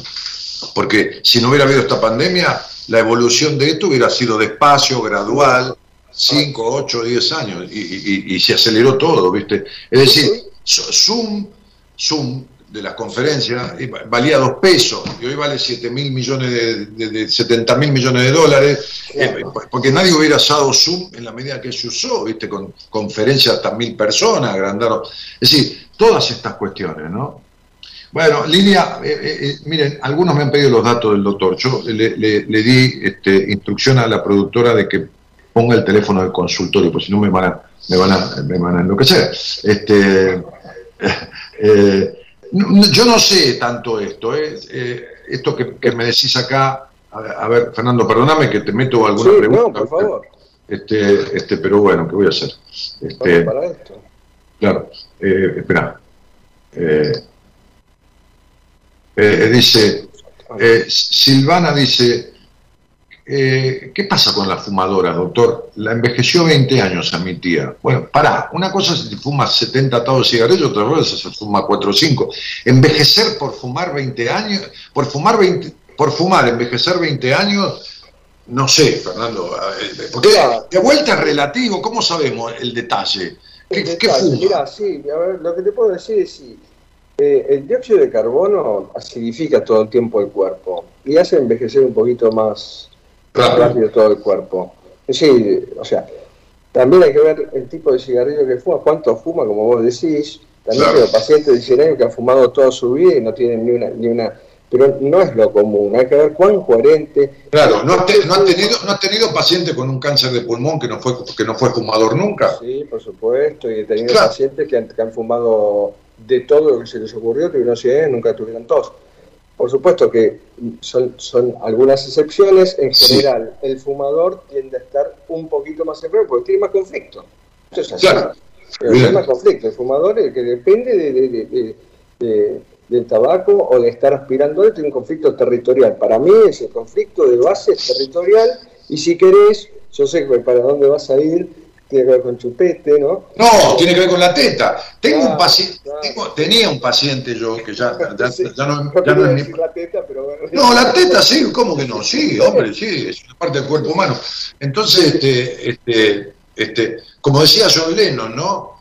Tenemos sexo a escondidas y mostramos asesinatos todo el tiempo por televisión, ¿no? Este, vemos, vemos cómo, cómo los delicios degüellan a un tipo y lo pasan por televisión, que le cortan el cogote pero resulta que... y, no, vas a mostrar, qué sé yo, una vagina por televisión, ¿no? Porque si no, estamos... Entonces, digo, mira, vea, este, el tema de, apretar mucho los dientes a la noche y esto, este, por ende sufrís de migraña, no, yo no relacionaría las dos cosas. Vos, te estás metiendo en, en camisa de once varas. Puede ser o no, la migraña tiene su connotación. Doctor, el bruxismo y el apretar los dientes todo el tiempo. Dígale. Sí, es, masticar bronca. En general es eso, está, masticando bronca cuando duerme. Igual puedo, puedo hacer una, una excepción. El bruxismo también se relaciona bastante, hay que descartarlo por lo menos con parasitosis crónica. Claro. La oxuriasis te da, te da bruxismo, este, pero bueno, podemos extenderlo también a que es una persona parasitada también, ¿no? Claro, parasitada, sí, parasitada, chupada, bronca. Claro, claro, claro. Eh, y, si, es el huevo, o la gallina, hay que conocer a los pacientes. Generalizar no, está bueno, igual está bárbaro que hagan estas preguntas porque se puede jugar un poco. Claro, eh, a, ver, hacemos para, dar ejemplos sin, sin, que se lo tomen tan personal, porque me parece que hay que dedicarles tiempo, ¿no? Están buenísimas igual las preguntas, me encantan todas. Claro, eh, sería, eh, me encantó esto que dijiste, ¿no? Alguien que fue parasitado, ¿no? No solo este, y esta chica, estoy viendo un poquito el nombre, que tiene un apelativo ahí todo. Che, flaca, este, así como viviste siendo controlada, porque creciste siendo controlada, necesitas controlar todo. Y la migraña es la afectación emocional del que, del que necesita poner en la cabeza energías que van en otra parte del cuerpo. Te voy cuando te hablo de otra parte del cuerpo, te hablo de la mitad justa de tu cuerpo. Ahí donde está esa parte por donde haces pis. Porque este, eh, cuando vos tratás de retener la energía del libido que debe salir por el intelecto, por lo laboral, por lo social y por lo lúdico y lo genital, entonces la cabeza hace tanta fuerza para frenar esa energía que produce la migraña. El 29 de, julio, 29 de julio del año pasado, 2020, 29 de julio del 2020, yo hice el único programa que hice en mi vida con pacientes dados de alta. Porque, viste, siempre digo lo mismo, si no pareces un pastor evangélico, viste que... Ay, hermano, que da el testimonio de... Bueno, entonces, la única vez. Y, en, ese, en, ese, en ese programa puse cinco personas al aire de las últimas que le había dado el alta. Del grupo de pacientes dije, eh, las últimas altas, ¿alguien quiere salir al aire conmigo? Y yo no, Dani, pues soy muy conocida en mi ciudad, eh, eh, me, da cosa, vos perdonás. No, no hay problema. Yo sí, yo sí, yo. Bueno, desde una chica que estudiaba este, psicología que se quería suicidar, hasta otra que era coach vocal y no podía tragar sólido hacía 10 años hasta otra que era una profesional de la psicología que tenía migraña hacía 13 años y, estaba en terapia hacía 7 años. Las puse al aire para demostrar que se trate de lo que se trate. Si el que lo trata sabe y si no sabe busca a quien sepa, Viste que yo te mando pacientes. Sí, sí, le mandamos pacientes, total. Sí, vos también me decís, bueno, yo lo trato de esto, flaco, vos te, paso esta parte para vos, ¿viste? Este, se arregla. Se arregla la, migraña de 13 años de una persona, se arregla el que no, la, fagofobia, que este está imposible de tragar, se arregla. ¿Qué quiere que te diga? Si encontrás la causa, se arregla. Digo, a ver. Eso es el tema. No, no, no, no estamos hablando de magia no estaba hablando de, soluciones mágicas, ¿no? Dice, ay, justo tengo un abuelo, que, eh, bisabuelo que tiene 114 años y está por morirse. Y, ya, ya, ya, yo, no, no, por lo menos yo milagro no hago, ¿entendés? Pero, pero, o sí, pero, no nos damos cuenta cómo los hacemos. No, no, está bien, pero no, es que, el milagro lo hace el paciente. Sí, o bueno, está bien, claro, siempre es así. A mí me gustó mucho una, una definición que es la enfermedad es el milagro ¿Qué quiere decir esto? Que la es la, manifestación, digamos, sabia de la naturaleza para demostrarte lo que el problema que tenés, el desequilibrio que, en el que te encontrás. Pero el mal marketing de la enfermedad tiene que ver con esto, ¿no? Entonces nos enfrentan a un enemigo que es la enfermedad y hay que destruirlo. No, claro. Claro. claro. Y, y, justamente cuando uno entiende su propia enfermedad, por supuesto, uno no está ajeno a que hay sufrimiento muchas veces, que hay dolores, etcétera, pero es entender, cuando uno ayuda a entender, eh, baja mucho el miedo, y cuando uno baja el miedo del paciente, el paciente tiende a, tiene más armas para sanar. Sí, para sanar. ¿Eh? Fíjate que, que, la enfermedad, ¿no? Eh, tiene que ver, a ver, si, si vos pones una persona en una garita para que cuide y ve un acto de inseguridad, el tipo avisa, llama inmediatamente aquí a, la, policía. A veces vos estás hablando conmigo, ves una luz azul, viste que es un patrullero que se para en la puerta cada ratito, bueno. Pero digo, entonces el cuerpo es un guardián. Cuando suena, te está avisando de un pequeño peligro de que algo está mal. Eh, eh, eh, te, avisa, es un guardián, ¿no? Bueno, tu explicación va por el mismo lado, ¿no? Pero, pero este, el lenguaje del cuerpo, que es sabio, es decir, yo a veces le digo a un paciente, mira, vos podés tener deseos de ir a Luján, caminando en peregrinación. Me parece muy bien, te vas a Liniers y arrancás para Luján. Entonces vas a, a Ciudadela, Ramón Mejía, a Edo, Morón, Castelá, pero llegaste a Moreno, se te hincharon los pies, se te entumecieron las piernas y no va más. Y te tenés que subir al tren, como le pasa a mucha gente, y volverse. Ok, ¿qué quiere decir? Que la cabeza fue, pero el cuerpo no te acompañó. Dije, vos querés ir, yo no te acompaño. Entonces te frena, porque no es para ese cuerpo, no es para ese alma eso que estás haciendo. ¿Está? No por la religión, no por la religión. El cuerpo no, no, yo, no yo, no te acompaño. Tiene un sentido. Sí, bueno, eh, los accidentes. La, la accidentología no es casual. No es casual. Es maravilloso. Es maravilloso. Lo que pasa, bueno, un accidente, por supuesto, eh, depende del grado de accidente que tengas, pero generalmente los pequeños accidentes son marcadores perfectos del inconsciente. Eh, le, dije un día al paciente, mira Alejandra, te va a pasar, si vos no arreglas esto con quien sea, que vas a chocar con la vida, ¿entendés? Le dije, pero entendeme, se lo dije por decir. Bueno, loco, a los tres meses me escribió desesperada, se quedó dormida y se la pegó contra un árbol con el auto. Pero yo no le dije chocar por chocar con el auto. Le dije chocar como, como, como, como, o la vida te va a parar, pero le dije chocar. Le dije, una, le dije a una chica al aire hace dos años, le dije, mira, te voy a decir una cosa, sos muy joven para esto, pero literalmente si vos no transformás esta estructura anquilosada, este, se te va a partir la cabeza, pero se te va a partir literalmente. La llamó a mi mujer y había hecho una CB.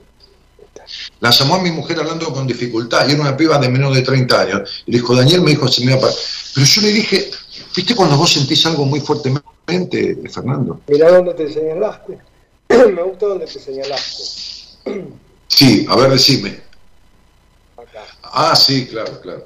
Son muy pocos los terapeutas o, médicos. No es lo más común, que abren el corazón y sienten eso que, emana del paciente. Eso emana del paciente y eso no tiene, no hay una explicación científica, eh, a ver, sí la hay, pero no, quiero entrar ahí.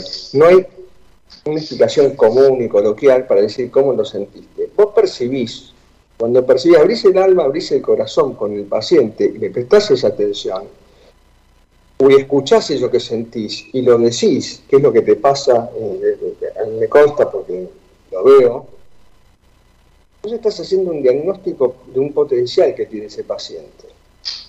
Y ese diagnóstico del potencial se manifiesta tarde o temprano. Esto es como el tarot, lo que pasa es que, bueno, esto es como el tarot, el I Ching es lo mismo. que se manifiesta en la realidad física? Se manifiesta la información que tiene el paciente. Otro día charlamos de cómo se puede manifestar, son, todo, es toda energía sutil manifestándose, pero el, terapeuta, eh, eh, digamos... O el médico, o el médico, el, médico. El, que, el que fuera, el, hábil percibe eso, hasta una bueno, te lo dice. Es, terapeuta. Tienes que tener esa apertura o no. Y eso me parece que esa sensibilidad se puede hay que tenerla, pero se puede desarrollar más. Yo creo que eso tiene que ver con, con, el oficio, ¿no? Y con el talento en un punto y, el oficio. Eh, eh, y, sobre todo una cosa, este, permitírselo. Porque yo siempre que digo algo digo, mira, tengo todo el derecho a equivocarme, porque ni sé, ni te conozco, ni te vi, ni nada, eh, ahí tengo un comentario. pero... Es un lugar de humildad, claro, es un lugar de humildad, porque tampoco tenemos, a veces, la verdad. en el consultorio, a veces no hay una, digo, es una intuición, y la intuición es, es, un conocimiento que no parte de un razonamiento lógico, no. es una idea que aparece, esto me decía mucho mi maestro, yo estoy mirando el iris y por eso me aparece una idea, y se la digo, me dice, tienes razón, y cuando veo esto, eh, que, comentas es eso, es intuitivo, pero la intuición no quiere decir que, uno es adivino o que uno es brujo. Lo que tiene que ver es que percibe esa información que está en el paciente. Te cuento una si querés que, me, está, es divertida por lo menos. Yo fui una vez a Jean-Pierre Garrier en una charla. Creo que la, pero perdóname, creo que la, creo que la intuición es una comunicación no verbal con el otro. Sí, sí, sí, sí, sí. La intuición es, un... A ver, eh, pero, pero eso, eso un permitirse. Mira, yo creo que te lo contesto. Hace unos días atrás estaba hablando con un muchacho al aire que me dijo que él vivía con su mamá, pero también con su abuela, y que mamá le decía a la abuela, porque era la abuela la que era jefa del hogar y la que lo crió. La madre era como una hermanita. Entonces yo le dije, pero eh, le, digo, le digo, bueno, y entonces, y entonces me estaba relatando, ¿no? Y me decía, bueno, mi mamá, no, pero pará, ¿a qué mamá te referís, viste, en la conversación? No, a mi abuela, pero a tu mamá, ¿cómo le vamos a decir? ¿Patricia? Y me dice, no, le digo Pati, se llama Patricia. Y yo le dije, ¿Patricia? Había 700 millones de nombres para decir. No, eso está, es hermoso. Sí, sí, es hermoso. Eso es intuitivo, es, maravilloso. Es maravilloso. esto, eso es el lenguaje no hablado, eso es lo que se percibe en el campo. Eso está ahí, es información y es fidedigna y, exacta. Fui a ver a Jean-Pierre Garnier, que me tuve la suerte de encontrármelo acá, que es un físico eh, francés, muy interesante. Ese que habla del doble, etcétera. Tiene, tiene dos o tres libritos. le, regalé, le regalé un libro a Gabriela sobre. eso es un fenómeno, sí. Bueno, y y él lo primero que decía, ¿cómo un médico no utiliza la intuición? Un médico que no tiene intuición, él hablaba de los médicos. Y decía, ¿cómo no utilizan la intuición? Yo no entiendo cómo no, utilizan, la, intuición. Bueno, me fui, ¿no? Apesadumbrado, me, me dio, me sentí personal, ¿no? Por alguna razón. Eh, entonces, me llama un paciente que estaba con un, dolor lumbar. Y un médico, grande ya, no está más, así que puedo hablar. Sí. Este, grande ya, y estaba con un dolor pero me llama diciéndome, mire, yo necesito más que un médico, un chamán. Le digo, bueno, doctor, llame a otra persona, pero yo chamán no soy. yo como médico lo voy a ver, pero o sea, claro, chamán sí. llamamos a otro. Claro. Chamanismo. Bueno, no, no, con mucho gusto lo espero. Perfecto. Bueno, un hombre trajeado, muy médico, este, grande ya, eh, muy serio, y me empieza a contar vicisitudes de su familia, su mujer, su hija fallecidas, una historia triste. Y a mí me empezó a picar este dedo de la mano derecha. El del facio. Exacto que tiene que ver con la sexualidad. Sí, sí, tiene que ver con la sexualidad. Sí. Y yo digo, uh.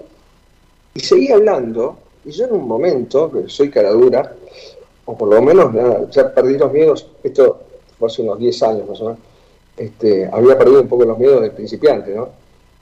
Y le digo, doctor, ¿sabe qué? Muy lindo todo, pero usted me tiene que hablar ahora mismo de su sexualidad. Esperando a que me eche. O sea, era muy formal el hombre. Bueno, si me echa, me echa, listo. Dice, doctor, a eso había que llegar.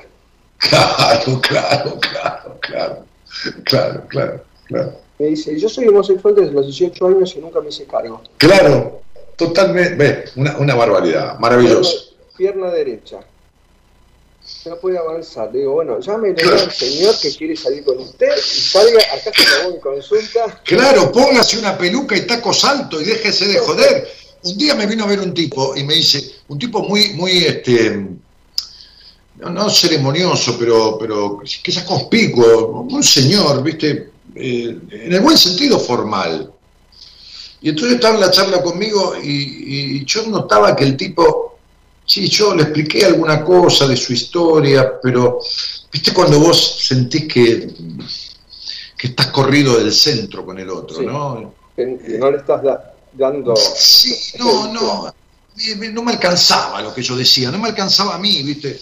Le digo, mira, flaco, le digo, este, porque no vamos a andar de usted, viste, porque vos sos un hombre ya grande. ¿Por qué no me decís de verdad qué es lo que te está pasando? Que lo tenés tapiado yo lo tenés tapiado, ¿no? Entonces dice, bueno, yo me separé y conocí una mujer de, mucho carácter, que a mí me encanta, esta señora, y esto y lo otro. Sí, sí, sí, está bien, está bien, pero vamos al tema, le dije al tema, sí, sí. Este, este, me dijo, y en la intimidad ella me pidió que me disfrazara de mujer. Y entonces hacemos este, esto que se llama, le digo, sí, inversión de roles. ¿No? Este, este, sexo, sí. Le digo, ¿y qué te pasa con esto? Entonces eh, se quedó el cazador. No, ¿qué te pasa? Si te agrada o lo haces. No, ese es el problema, que me agrada. No, el problema es si lo hicieses sin que te agrade.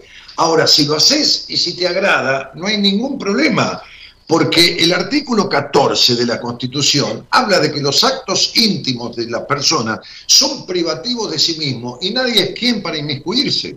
Ahora, si vos tenés sexo en el medio de la calle, entonces está bien que te lleven en cana, porque hay un niño de 5 años que no tiene por qué ver a dos adultos cogiendo, le dije.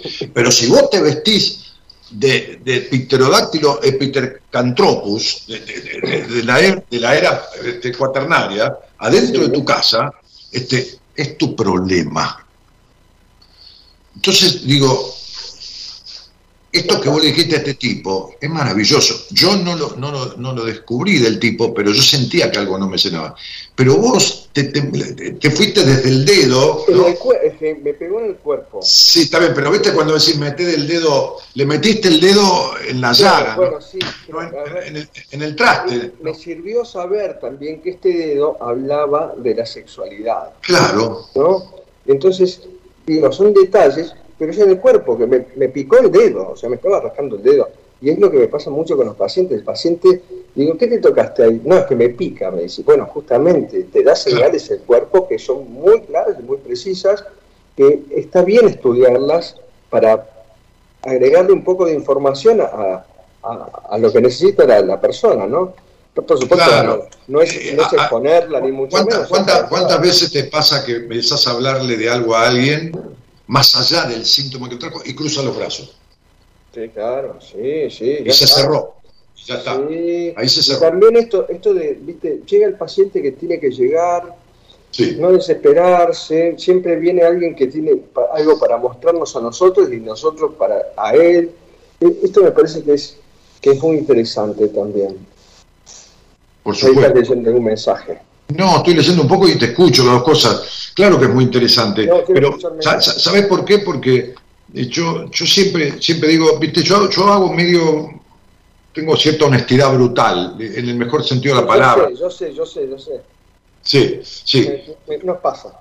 Sí, eh, eh, tipo terapia salvaje, pero, pero, pero, pero, pero, ¿sabes qué?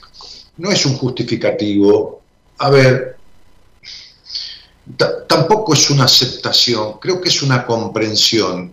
Yo creo que así como hay, hay, un, hay un refrán que dice, hay un roto para un descosido, a todo chancho le llega su San Martín, bueno, todo lo que fuera, yo creo que la persona que llega a mí es porque teníamos que encontrarnos. Y si tenemos que encontrarnos, todo el conocimiento que me fue dado, que es un poco, porque Sí, no lo sabe todo. nadie.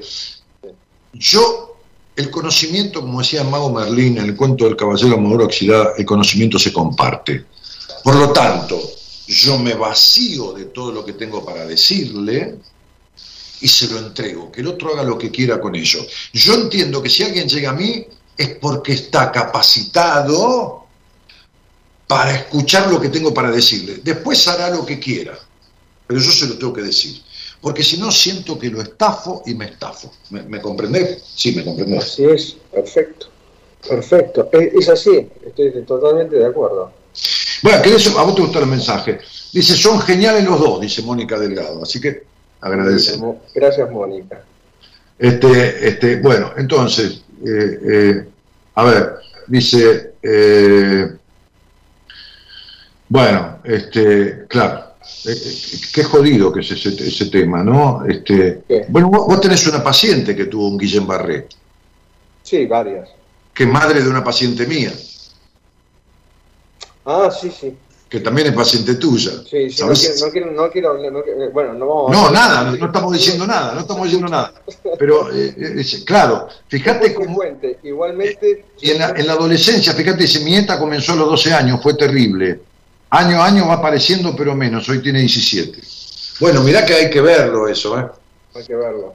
Sí, sí, claro. Hay que verlo de otro costado, porque esta inmovilidad que produce. Hay que hacer todo, hay que estudiar todo, ver todo y verlo en varios ángulos. Digo, si tiene que mejorar, yo creo que va a dar con quien tiene que dar, eso es así también, no, rendirse. El miedo, este año vivimos tanto miedo, por los mismos colegas, que eso me dio mucha sensación de impotencia porque justamente el miedo nos baja la capacidad de reaccionar del cuerpo, nos baja las defensas, nos baja el campo electromagnético que tenemos, nos saca fuerza el miedo. Y, realmente nos han dejado encerrados con miedo. Es, panicosos, panicosos. Sí, sí, sí. Miedo a respirar. desconocido e inexplicable. Sí es, es, terrible. Como las películas de terror, ¿viste las películas de terror? El, trabajo es, impensado, es, es eh, yo no, encuentro a veces la palabra justa para esto, porque eh, es un experimento humano directamente lo que han hecho. Eh, la gente que tiene interés en que, en que la gente esté encerrada y la gente que, que nada, que esté sometida. Esa, esa sensación. Eh, estuve muchas veces anémica desde chica, dice Graciela. Este, la anemia, ¿no? Este, hay, que ver, sí, hay que ver la edad que aparece muchas veces, cuando aparecen antes de los seis años, generalmente tiene más que ver con, la familia, con la madre, con el proyecto de la madre, lo que está viendo la madre. Yo cuando vine a consultarme con chicos de 5, 4 años, primero quiero ver cómo está la mamá o el papá, ¿viste? Porque generalmente los chicos son este, son representantes de, la enfermedad que, que, sufren los padres. ¿Qué, dirías, ¿Qué dirías del vitiligo? el vitiligo es muy lindo, muy lindo. Vos algo escorado, a mí también me ha ido bastante bien. El, vitiligo es, un, es, un, es una mancha donde no hay melanina, entonces donde pasa el sol directamente. Y el sol, digamos, simbólicamente es el papá.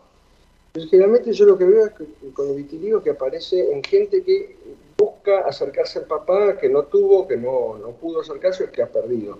En general, eso es lo que, lo que yo he visto.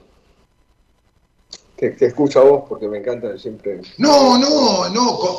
Eh, eh, la sensación de vitiligoso, para decirlo de alguna manera, eh, yo, no, no, no, no objeto lo que está diciendo, al contrario, es como seré de esta tribu. ¿Viste ah, que ¿Te gusta esta? No, no, seré de esta tribu. Vos viste que está los pieles rojas, que decir, si no los chinos con, la, con las piernas amarillas, colorado. es como no sentir, sentirse afuera de la tribu, como ah, ser de otro color, ¿entendés? Es decir, sentirse afuera de la tribu.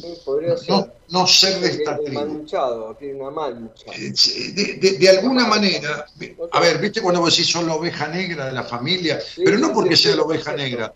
Es decir, no ser, sería como tener la camiseta de otro club, ponerse la camiseta de otro club y decir, de este club, en este club no me aceptan, no me siento parte de este club no me hacen parte de este club. Bueno, ahí el padre tiene mucho que ver con la, función, la función paterna. Claro, la, función paterna, ¿no? Que la haga quien la haga, aunque no esté el padre, puede ser una mujer que haga la función paterna, ¿no? Che, este, eh, yo me tomé un vasito de agua. ¿Vos te armarías un cigarrillo y yo me fumo uno y nos compartimos? ¿Eh? Sí. Bueno, Gerardo, poné un temita musical y, vuelve, yo vuelvo en, en, en, en, 15 segundos. Dale, ¿te quedás? ¿Te armas un cigarrillo? Sí, no hay problema. Dale. Dale. Dale.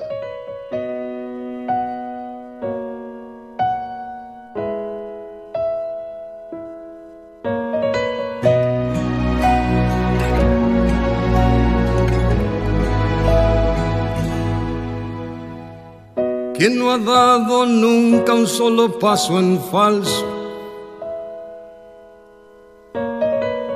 y ha sentido ganas de volver atrás.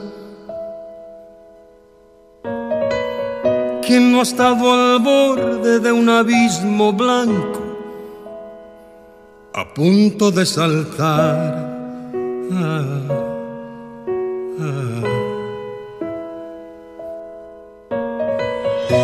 Alma declararse libre de pecado, de no haber causado nunca ningún mal. Quien a medianoche no se ha despertado. Con ganas de empezar sin querer a llorar yo también cometí tantos errores. Tantas veces he tenido que sufrir, esperando ver llegar tiempos mejores. He pagado un alto precio por vivir. Derecho a ser feliz. Tengo derecho a ser feliz. Bueno, este es un derecho que la canción explica y yo creo que cualquier ser humano tiene este derecho, este, más que el derecho debe imponerse la obligación porque, eh, eh, pero la obligación que se pone a sí mismo. Alguna vez escribí una carta al presidente de la Nación de aquella época este, y le dije que me parecía una contradicción este, de, toda, viciada de toda nulidad, que el voto fuera un derecho obligatorio. Una contradicción viciada de nulidad, señor presidente, que el voto sea un derecho obligatorio. Si tengo un derecho no puede ser una obligación. Claro. Eh, totalmente.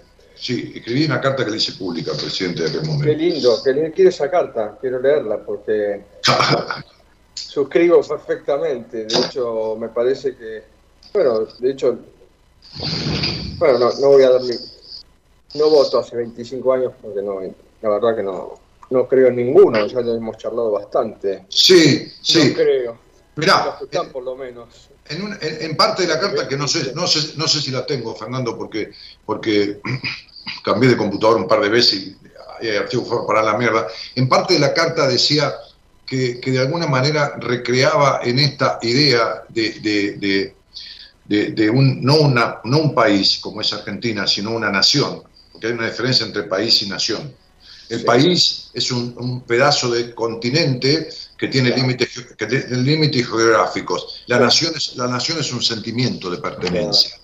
Entonces le decía que en esta nación que yo desearía tener, este, quisiera ver, como decía Sumo, mi bandera planchadita, planchadita, planchadita y no colgando mugrienta del pabellón de un ministerio corrupto.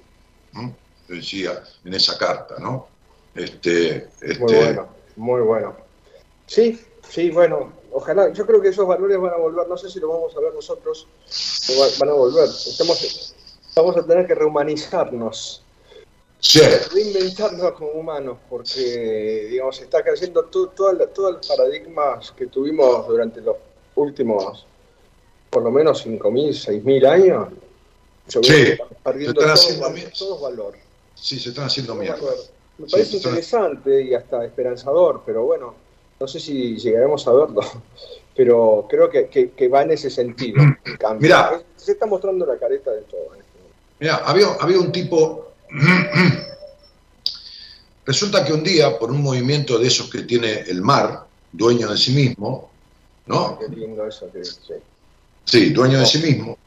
Sí, este, eh, eh, una, una extraña cuestión de, la vida marítima, había habido una bajante tan terrible que había dejado estrellas de mar, se ve una, oleada de, estrellas de mar, miles de ellas anegadas en la playa. Una playa muy solitaria. Entonces había un tipo que iba caminando, levantando las estrellas de mar y tirándolas al agua, volviéndolas al mar. Y había otro que lo observaba entonces bajó hacia la playa y se acercó al tipo y le dijo, ¿no se da cuenta que son miles y miles y miles y se van a morir antes de que usted la, antes de que las pueda meter al mar? Dijo, pero por lo menos puedo salvar algunas. Entonces digo, mira, a mí yo, empatizo con, mis pacientes de una manera, de otra, aunque lo cague a pedo, ¿viste? aunque le diga esto, aunque le diga lo otro, porque vos también sos así. Este, Pero si hay un tipo de pacientes que, me agrada tener, es decir, en realidad me, me, agrada tener pacientes, porque es a lo que me dedico como vocación. Tengo otra profesión anterior, otra carrera hecha, que la dejé de lado. Me gusta tener de pacientes a los médicos y a los psicólogos. Porque, porque yo te lo decía el otro día, me, gusta desarmarle la estructura académica, ¿entendés? Y demostrarle que hay algo más que lo que la facultad, este, ¿se entiende lo que digo?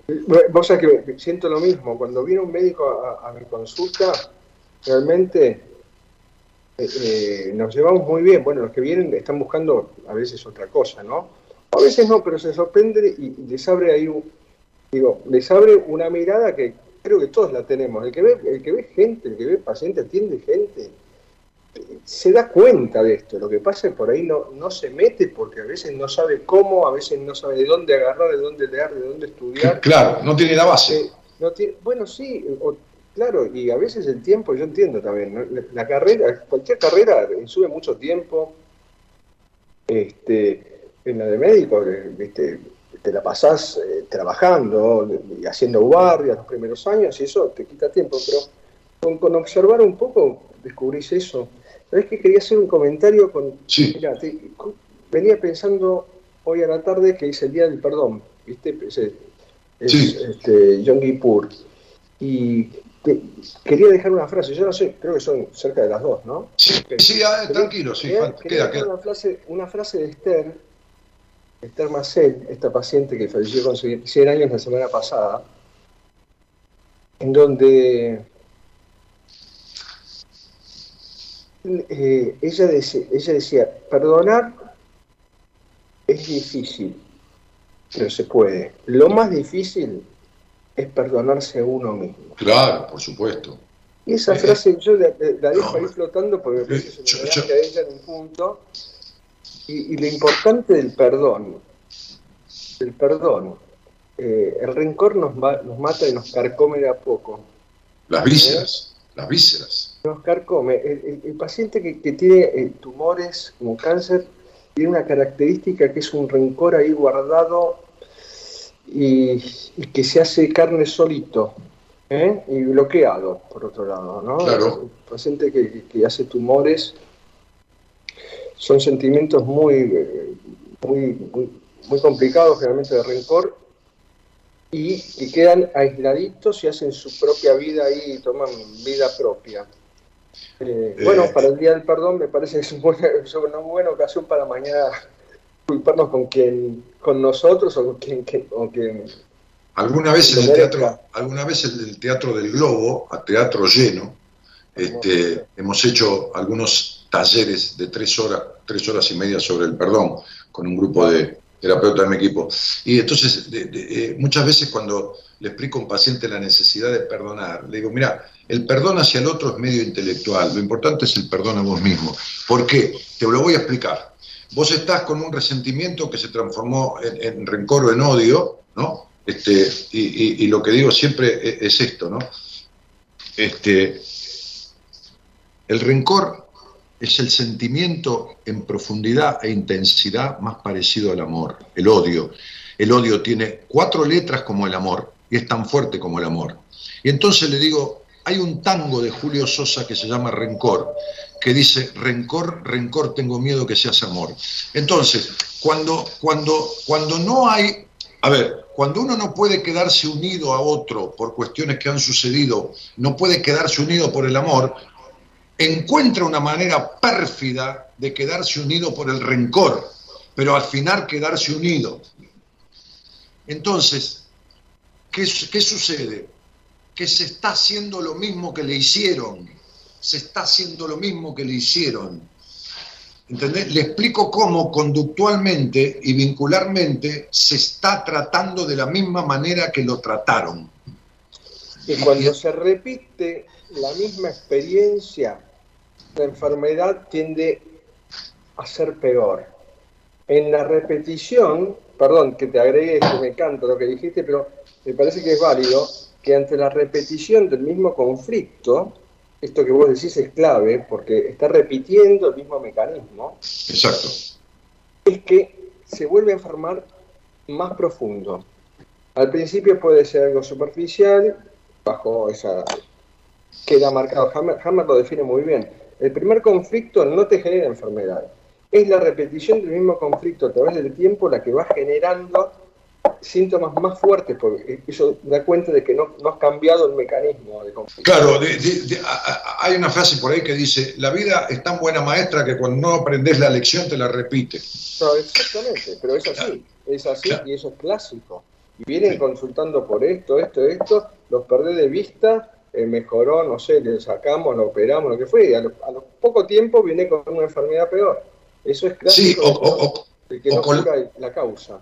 O con, o con la misma cronificada. O con la misma cronificada, claro, por supuesto, pero es, es, muy clásico de que no encuentra cura, ¿no? está repitiendo la misma situación. Eh, son programitas, no, más que eso. claro, eh, eh, las afectaciones que arrancan en la piel que terminan con una psoriasis, ponele. Bueno, claro. La piel, yo cuando vienen con la piel mal digo, bueno, no me preocupa tanto porque es superficial. La homeopatía, cuando vemos en piel, muchas veces lo que vemos en manifestaciones en piel, cuando estamos curando una enfermedad, eh, digamos, más profunda. Eso en homeopatía es muy clásico. Entonces siempre digo, cuando empieza con la homeopatía vas a ver manifestaciones en piel. Este, y bueno, y ahí se superficializa la enfermedad, pero la homeopatía eso es, muy conocido.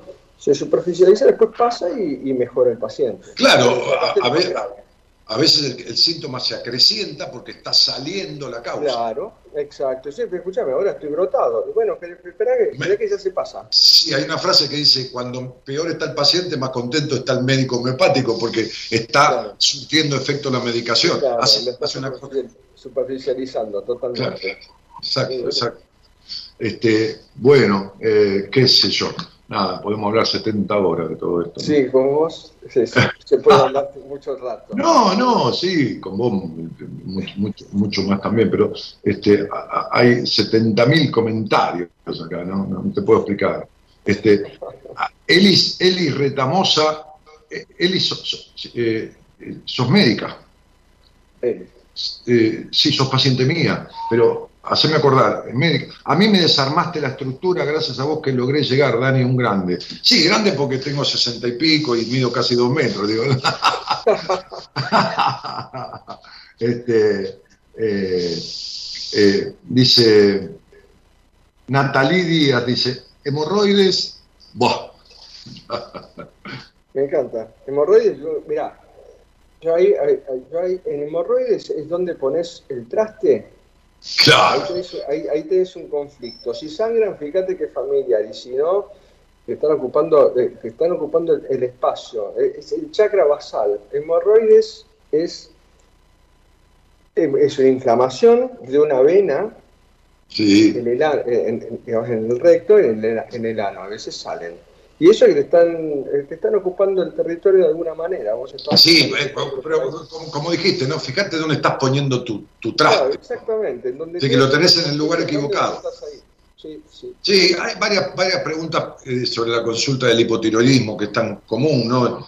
Este... el hipotiroidismo, mira, te, puedo decir, pues me, das de este, te, te hablo, ¿no? Pero el hipotiroidismo es muy común, fíjate que aparece muy frecuentemente en mujeres entre los 30 y 40 años. Es variable, a veces es a los 20, a veces a los, 30, 40.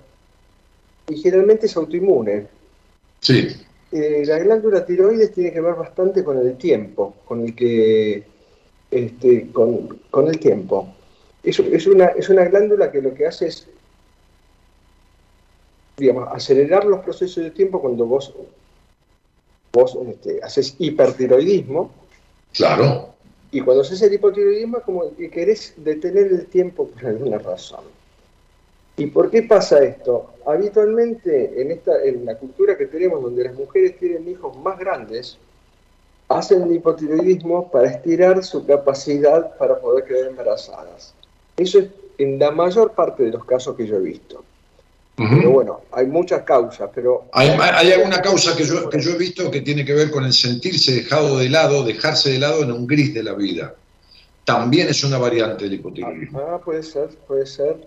Este es un chakra de la comunicación, las personas lo dicen eh, también, pero bueno, sí, yo prestaría atención a cómo manejamos los tiempos, en todo caso. Está muy bien, sí, sí. Bueno, porque el hiper tiene que ver con medio comerse la vida, ¿no? Claro, exactamente. Hace de todo. Puede hacer 20 cosas a la vez, multitask. Mirá, ¿podés creer que estaba pensando en esto? Si yo te lo digo, cuando te dije lo de la piel, te iba a decir, a veces empieza a chorrear en la nariz hasta que se hace una rinitis crónica, ¿no? Y, alguien, y alguien dice, este, buena noche, Dani, rinitis alérgica, ¿a qué se debe? ¿No? y vesícula. Fíjate que cuando hay alergia, siempre la pregunta es alérgico a quién más que a qué. Claro, es una sensación de peligro. La nariz olfatea peligro. Entonces, la nariz tapada, más allá de por ahí, viste, los tóxicos, el tabaco, el, tabaco de marquilla te da rinitis crónica, los lácteos también, cuidado con eso.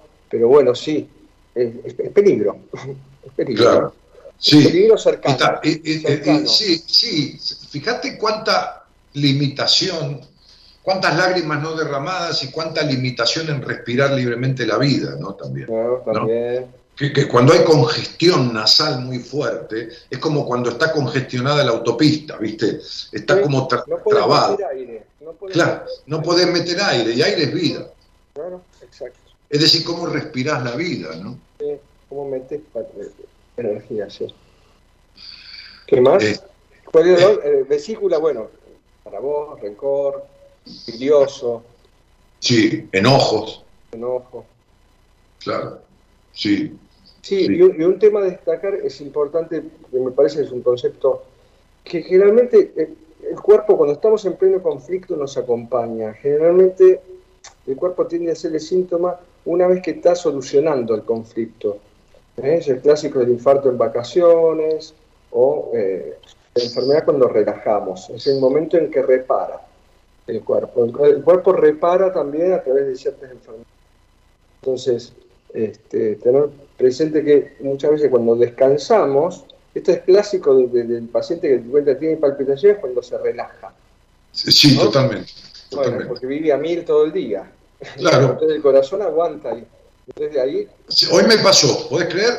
Hoy, hoy, hoy, hoy fue un día de, de a mil, porque desde lo más mínimo hasta lo, tal cosa o tal otra, un, tema, bueno, comerciales, de, una venta de un departamento, de mi mujer que vendió su autito y está comprando otro, sí, que te contó esto, lo otro, me llovió todo junto. Cuando llegué acá, me tiré en la cama y el corazón tenía un ritmo un 20% más rápido que lo, que lo normal, que no lo estoy ocultando, pero te das cuenta porque está, eh, viste, me, me, distendí un poco y, ahí, y ahí, te, ahí, te cobró. Sí, ahí, me cobró, ¿no? Pues te veo, te veo mañana. No, no. No, estás loco. No pasa nada. Ya sé, ya sé, ya sé. Bajó, bajó, bajó el toque. No, no, no, no, no fue ni una arritmia, ni una taquicardia. No fue, no, no sé. algo que te gusta, además. Sí, por supuesto, pero también con, en, su medida. En su medida. Claro, claro que sí. Sí, sí, en su medida. En, alguna oportunidad me gustaba tanto que me cargué 70 pacientes durante un año seguido y exploté. Sí. Claro, ¿viste? Exactamente. Este, claro. Es así, es así, nos cobra, nos cobra el esfuerzo en demasía. Tal cual. Sí, totalmente.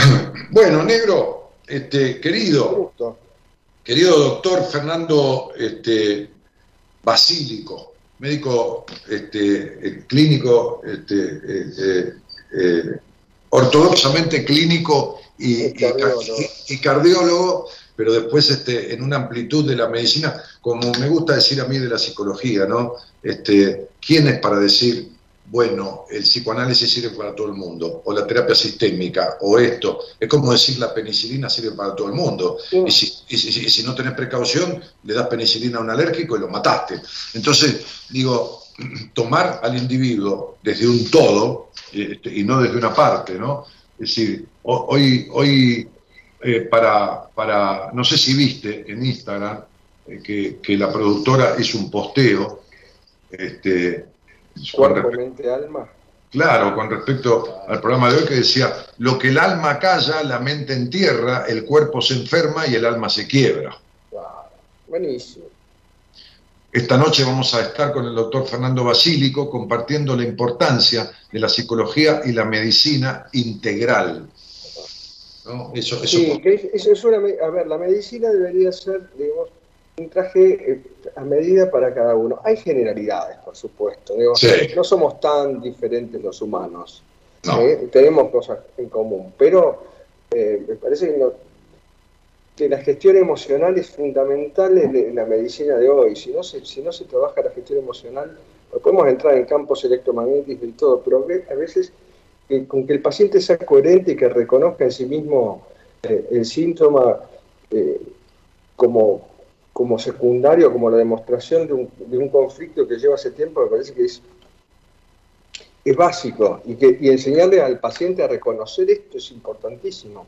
Y que también que también lo, pida ¿no? a, los médicos, porque muchas veces también esto, esto lo, ante, ante el pedido del paciente, de que la escuchen, a que le exija que esté más tiempo con el paciente, también va, a aparecer en la medicina del, sistema esos espacios que hoy no están dados. Hoy son 10 minutos por paciente y, como vos decís, una receta, una medicación y chao, el paciente se va creyendo que está atendido. No, para nada. Y otra cosa, tener en cuenta que, también es necesario que el que va a una consulta se manifieste en toda su potencialidad, que cuente, que diga, que le entregue al otro el quilombo, que está para acompañarlo a resolverlo. Entonces, a veces le digo a alguien, ¿Pero cuántos años tenés de terapia? Siete. ¿Pero nunca le hablaste de tu abuso sexual a tu terapeuta? ¿O de lo que te golpeaban en tu infancia? Y no, no me lo preguntó tampoco. No, no, vos tenés que decirlo. Vos tenés que poner tu historia ahí, arriba, sobre la mesa. El otro tiene, el otro tiene que interpretar tu historia. Y si tampoco te preguntó, este, entonces este, Digo, hay una frase que dice, si, si, el alumno no supera al maestro, no sirve el alumno y tampoco el maestro. Este, claro, superarlo no significa ser mejor, significa seguir de largo. Cuando vos pasaste de grado, superaste al maestro porque te fuiste al otro grado. Seguiste el camino, lo superaste, es decir, superar una meta, ¿no? Bueno, esto es lo mismo, ¿no? El, paciente tiene que seguir camino, ¿viste? No podemos estar eternamente. Exactamente, sí. Con lo mismo. Digo, eternamente con lo mismo. Claro, eternamente, con lo mismo. Y para esto hay que meterse, este, eh, ¿entendés? con todo, eh, con, el, corazón abierto, es eso. Es decir, es hablar con sinceridad, que nos cuesta tanto, ¿no? Sí. Sinceros. Sí, claro, sí, sí. Bueno, un gusto, querido. Lo mismo, como siempre. Un placer. Nos juntaremos en algún momento a comer. Mañana charlamos, en todo caso, a la mañana. mañana charlamos a la mañana y si no, la semana que viene nos, juntamos a comer. Dale, te mando un abrazo grande, te quiero mucho. Yo también. Es un placer, es un placer aprender de vos, aprender de y, bueno, es, mutuo, así que por varios más. Te mando un abrazo. el doctor Fernando Basílico, médico él, diferente. Chao, chao. Nos vemos, gracias. Dale. Bueno, cerramos este programa, señores, este, de la mano del señor Gerardo Subirana, nuestro operador técnico, que, por ahí pone un poquito del tema musical, porque además de operar técnicamente, musicaliza este programa. Cuando te marches, cuando se acerque el día de tu final, vive feliz ahora mientras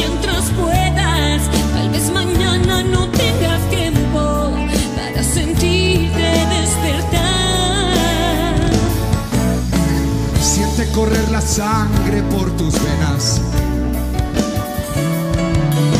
Siembra tu tierra y ponte a trabajar. Deja volar libre tus pensamientos. Deja el rencor para otro tiempo. Echa tu barca. Levanta tus manos, Arena Ciudad de México.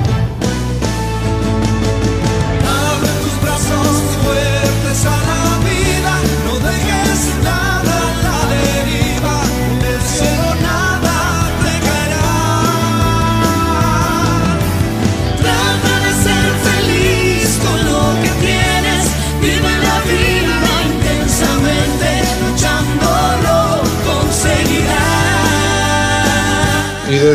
Gerardo Subirana, en los estudios centrales de AM 1220, operando y musicalizando este programa, nos vamos a otro barrio de Buenos Aires, en donde está la productora, la señorita Norita Ponte, ¿eh? haciendo este, los posteos y los mensajes, poniendo el teléfono del doctor, que mucha gente lo pidió, del consultorio, va. Este, está ahí en pleno centro de Buenos Aires, en, Callao y, Avenida Santa Fe, sobre Callao. Este, eh, eh, mi nombre es Daniel Jorge Martínez. Este ha sido un programa más y un programa menos de Buenas Compañías, valioso por el aporte de ustedes, ¿no? porque es un programa totalmente interactivo, que no podría existir si, la audiencia no participa. Esto es, real, no es demagógico. Si no hay participación de la audiencia es imposible hacer este programa.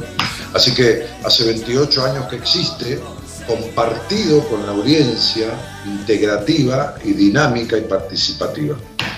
Les mando un cariño a todos, les deseo buenas noches. Mañana está el licenciado Enrique Audine, licenciado en Psicología de la Universidad de Buenos Aires, profesor de escuela de enseñanza media y universitaria, este, y muy buen tipo, del equipo de profesionales del programa.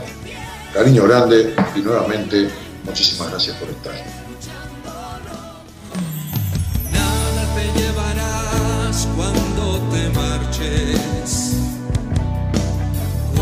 Se acerque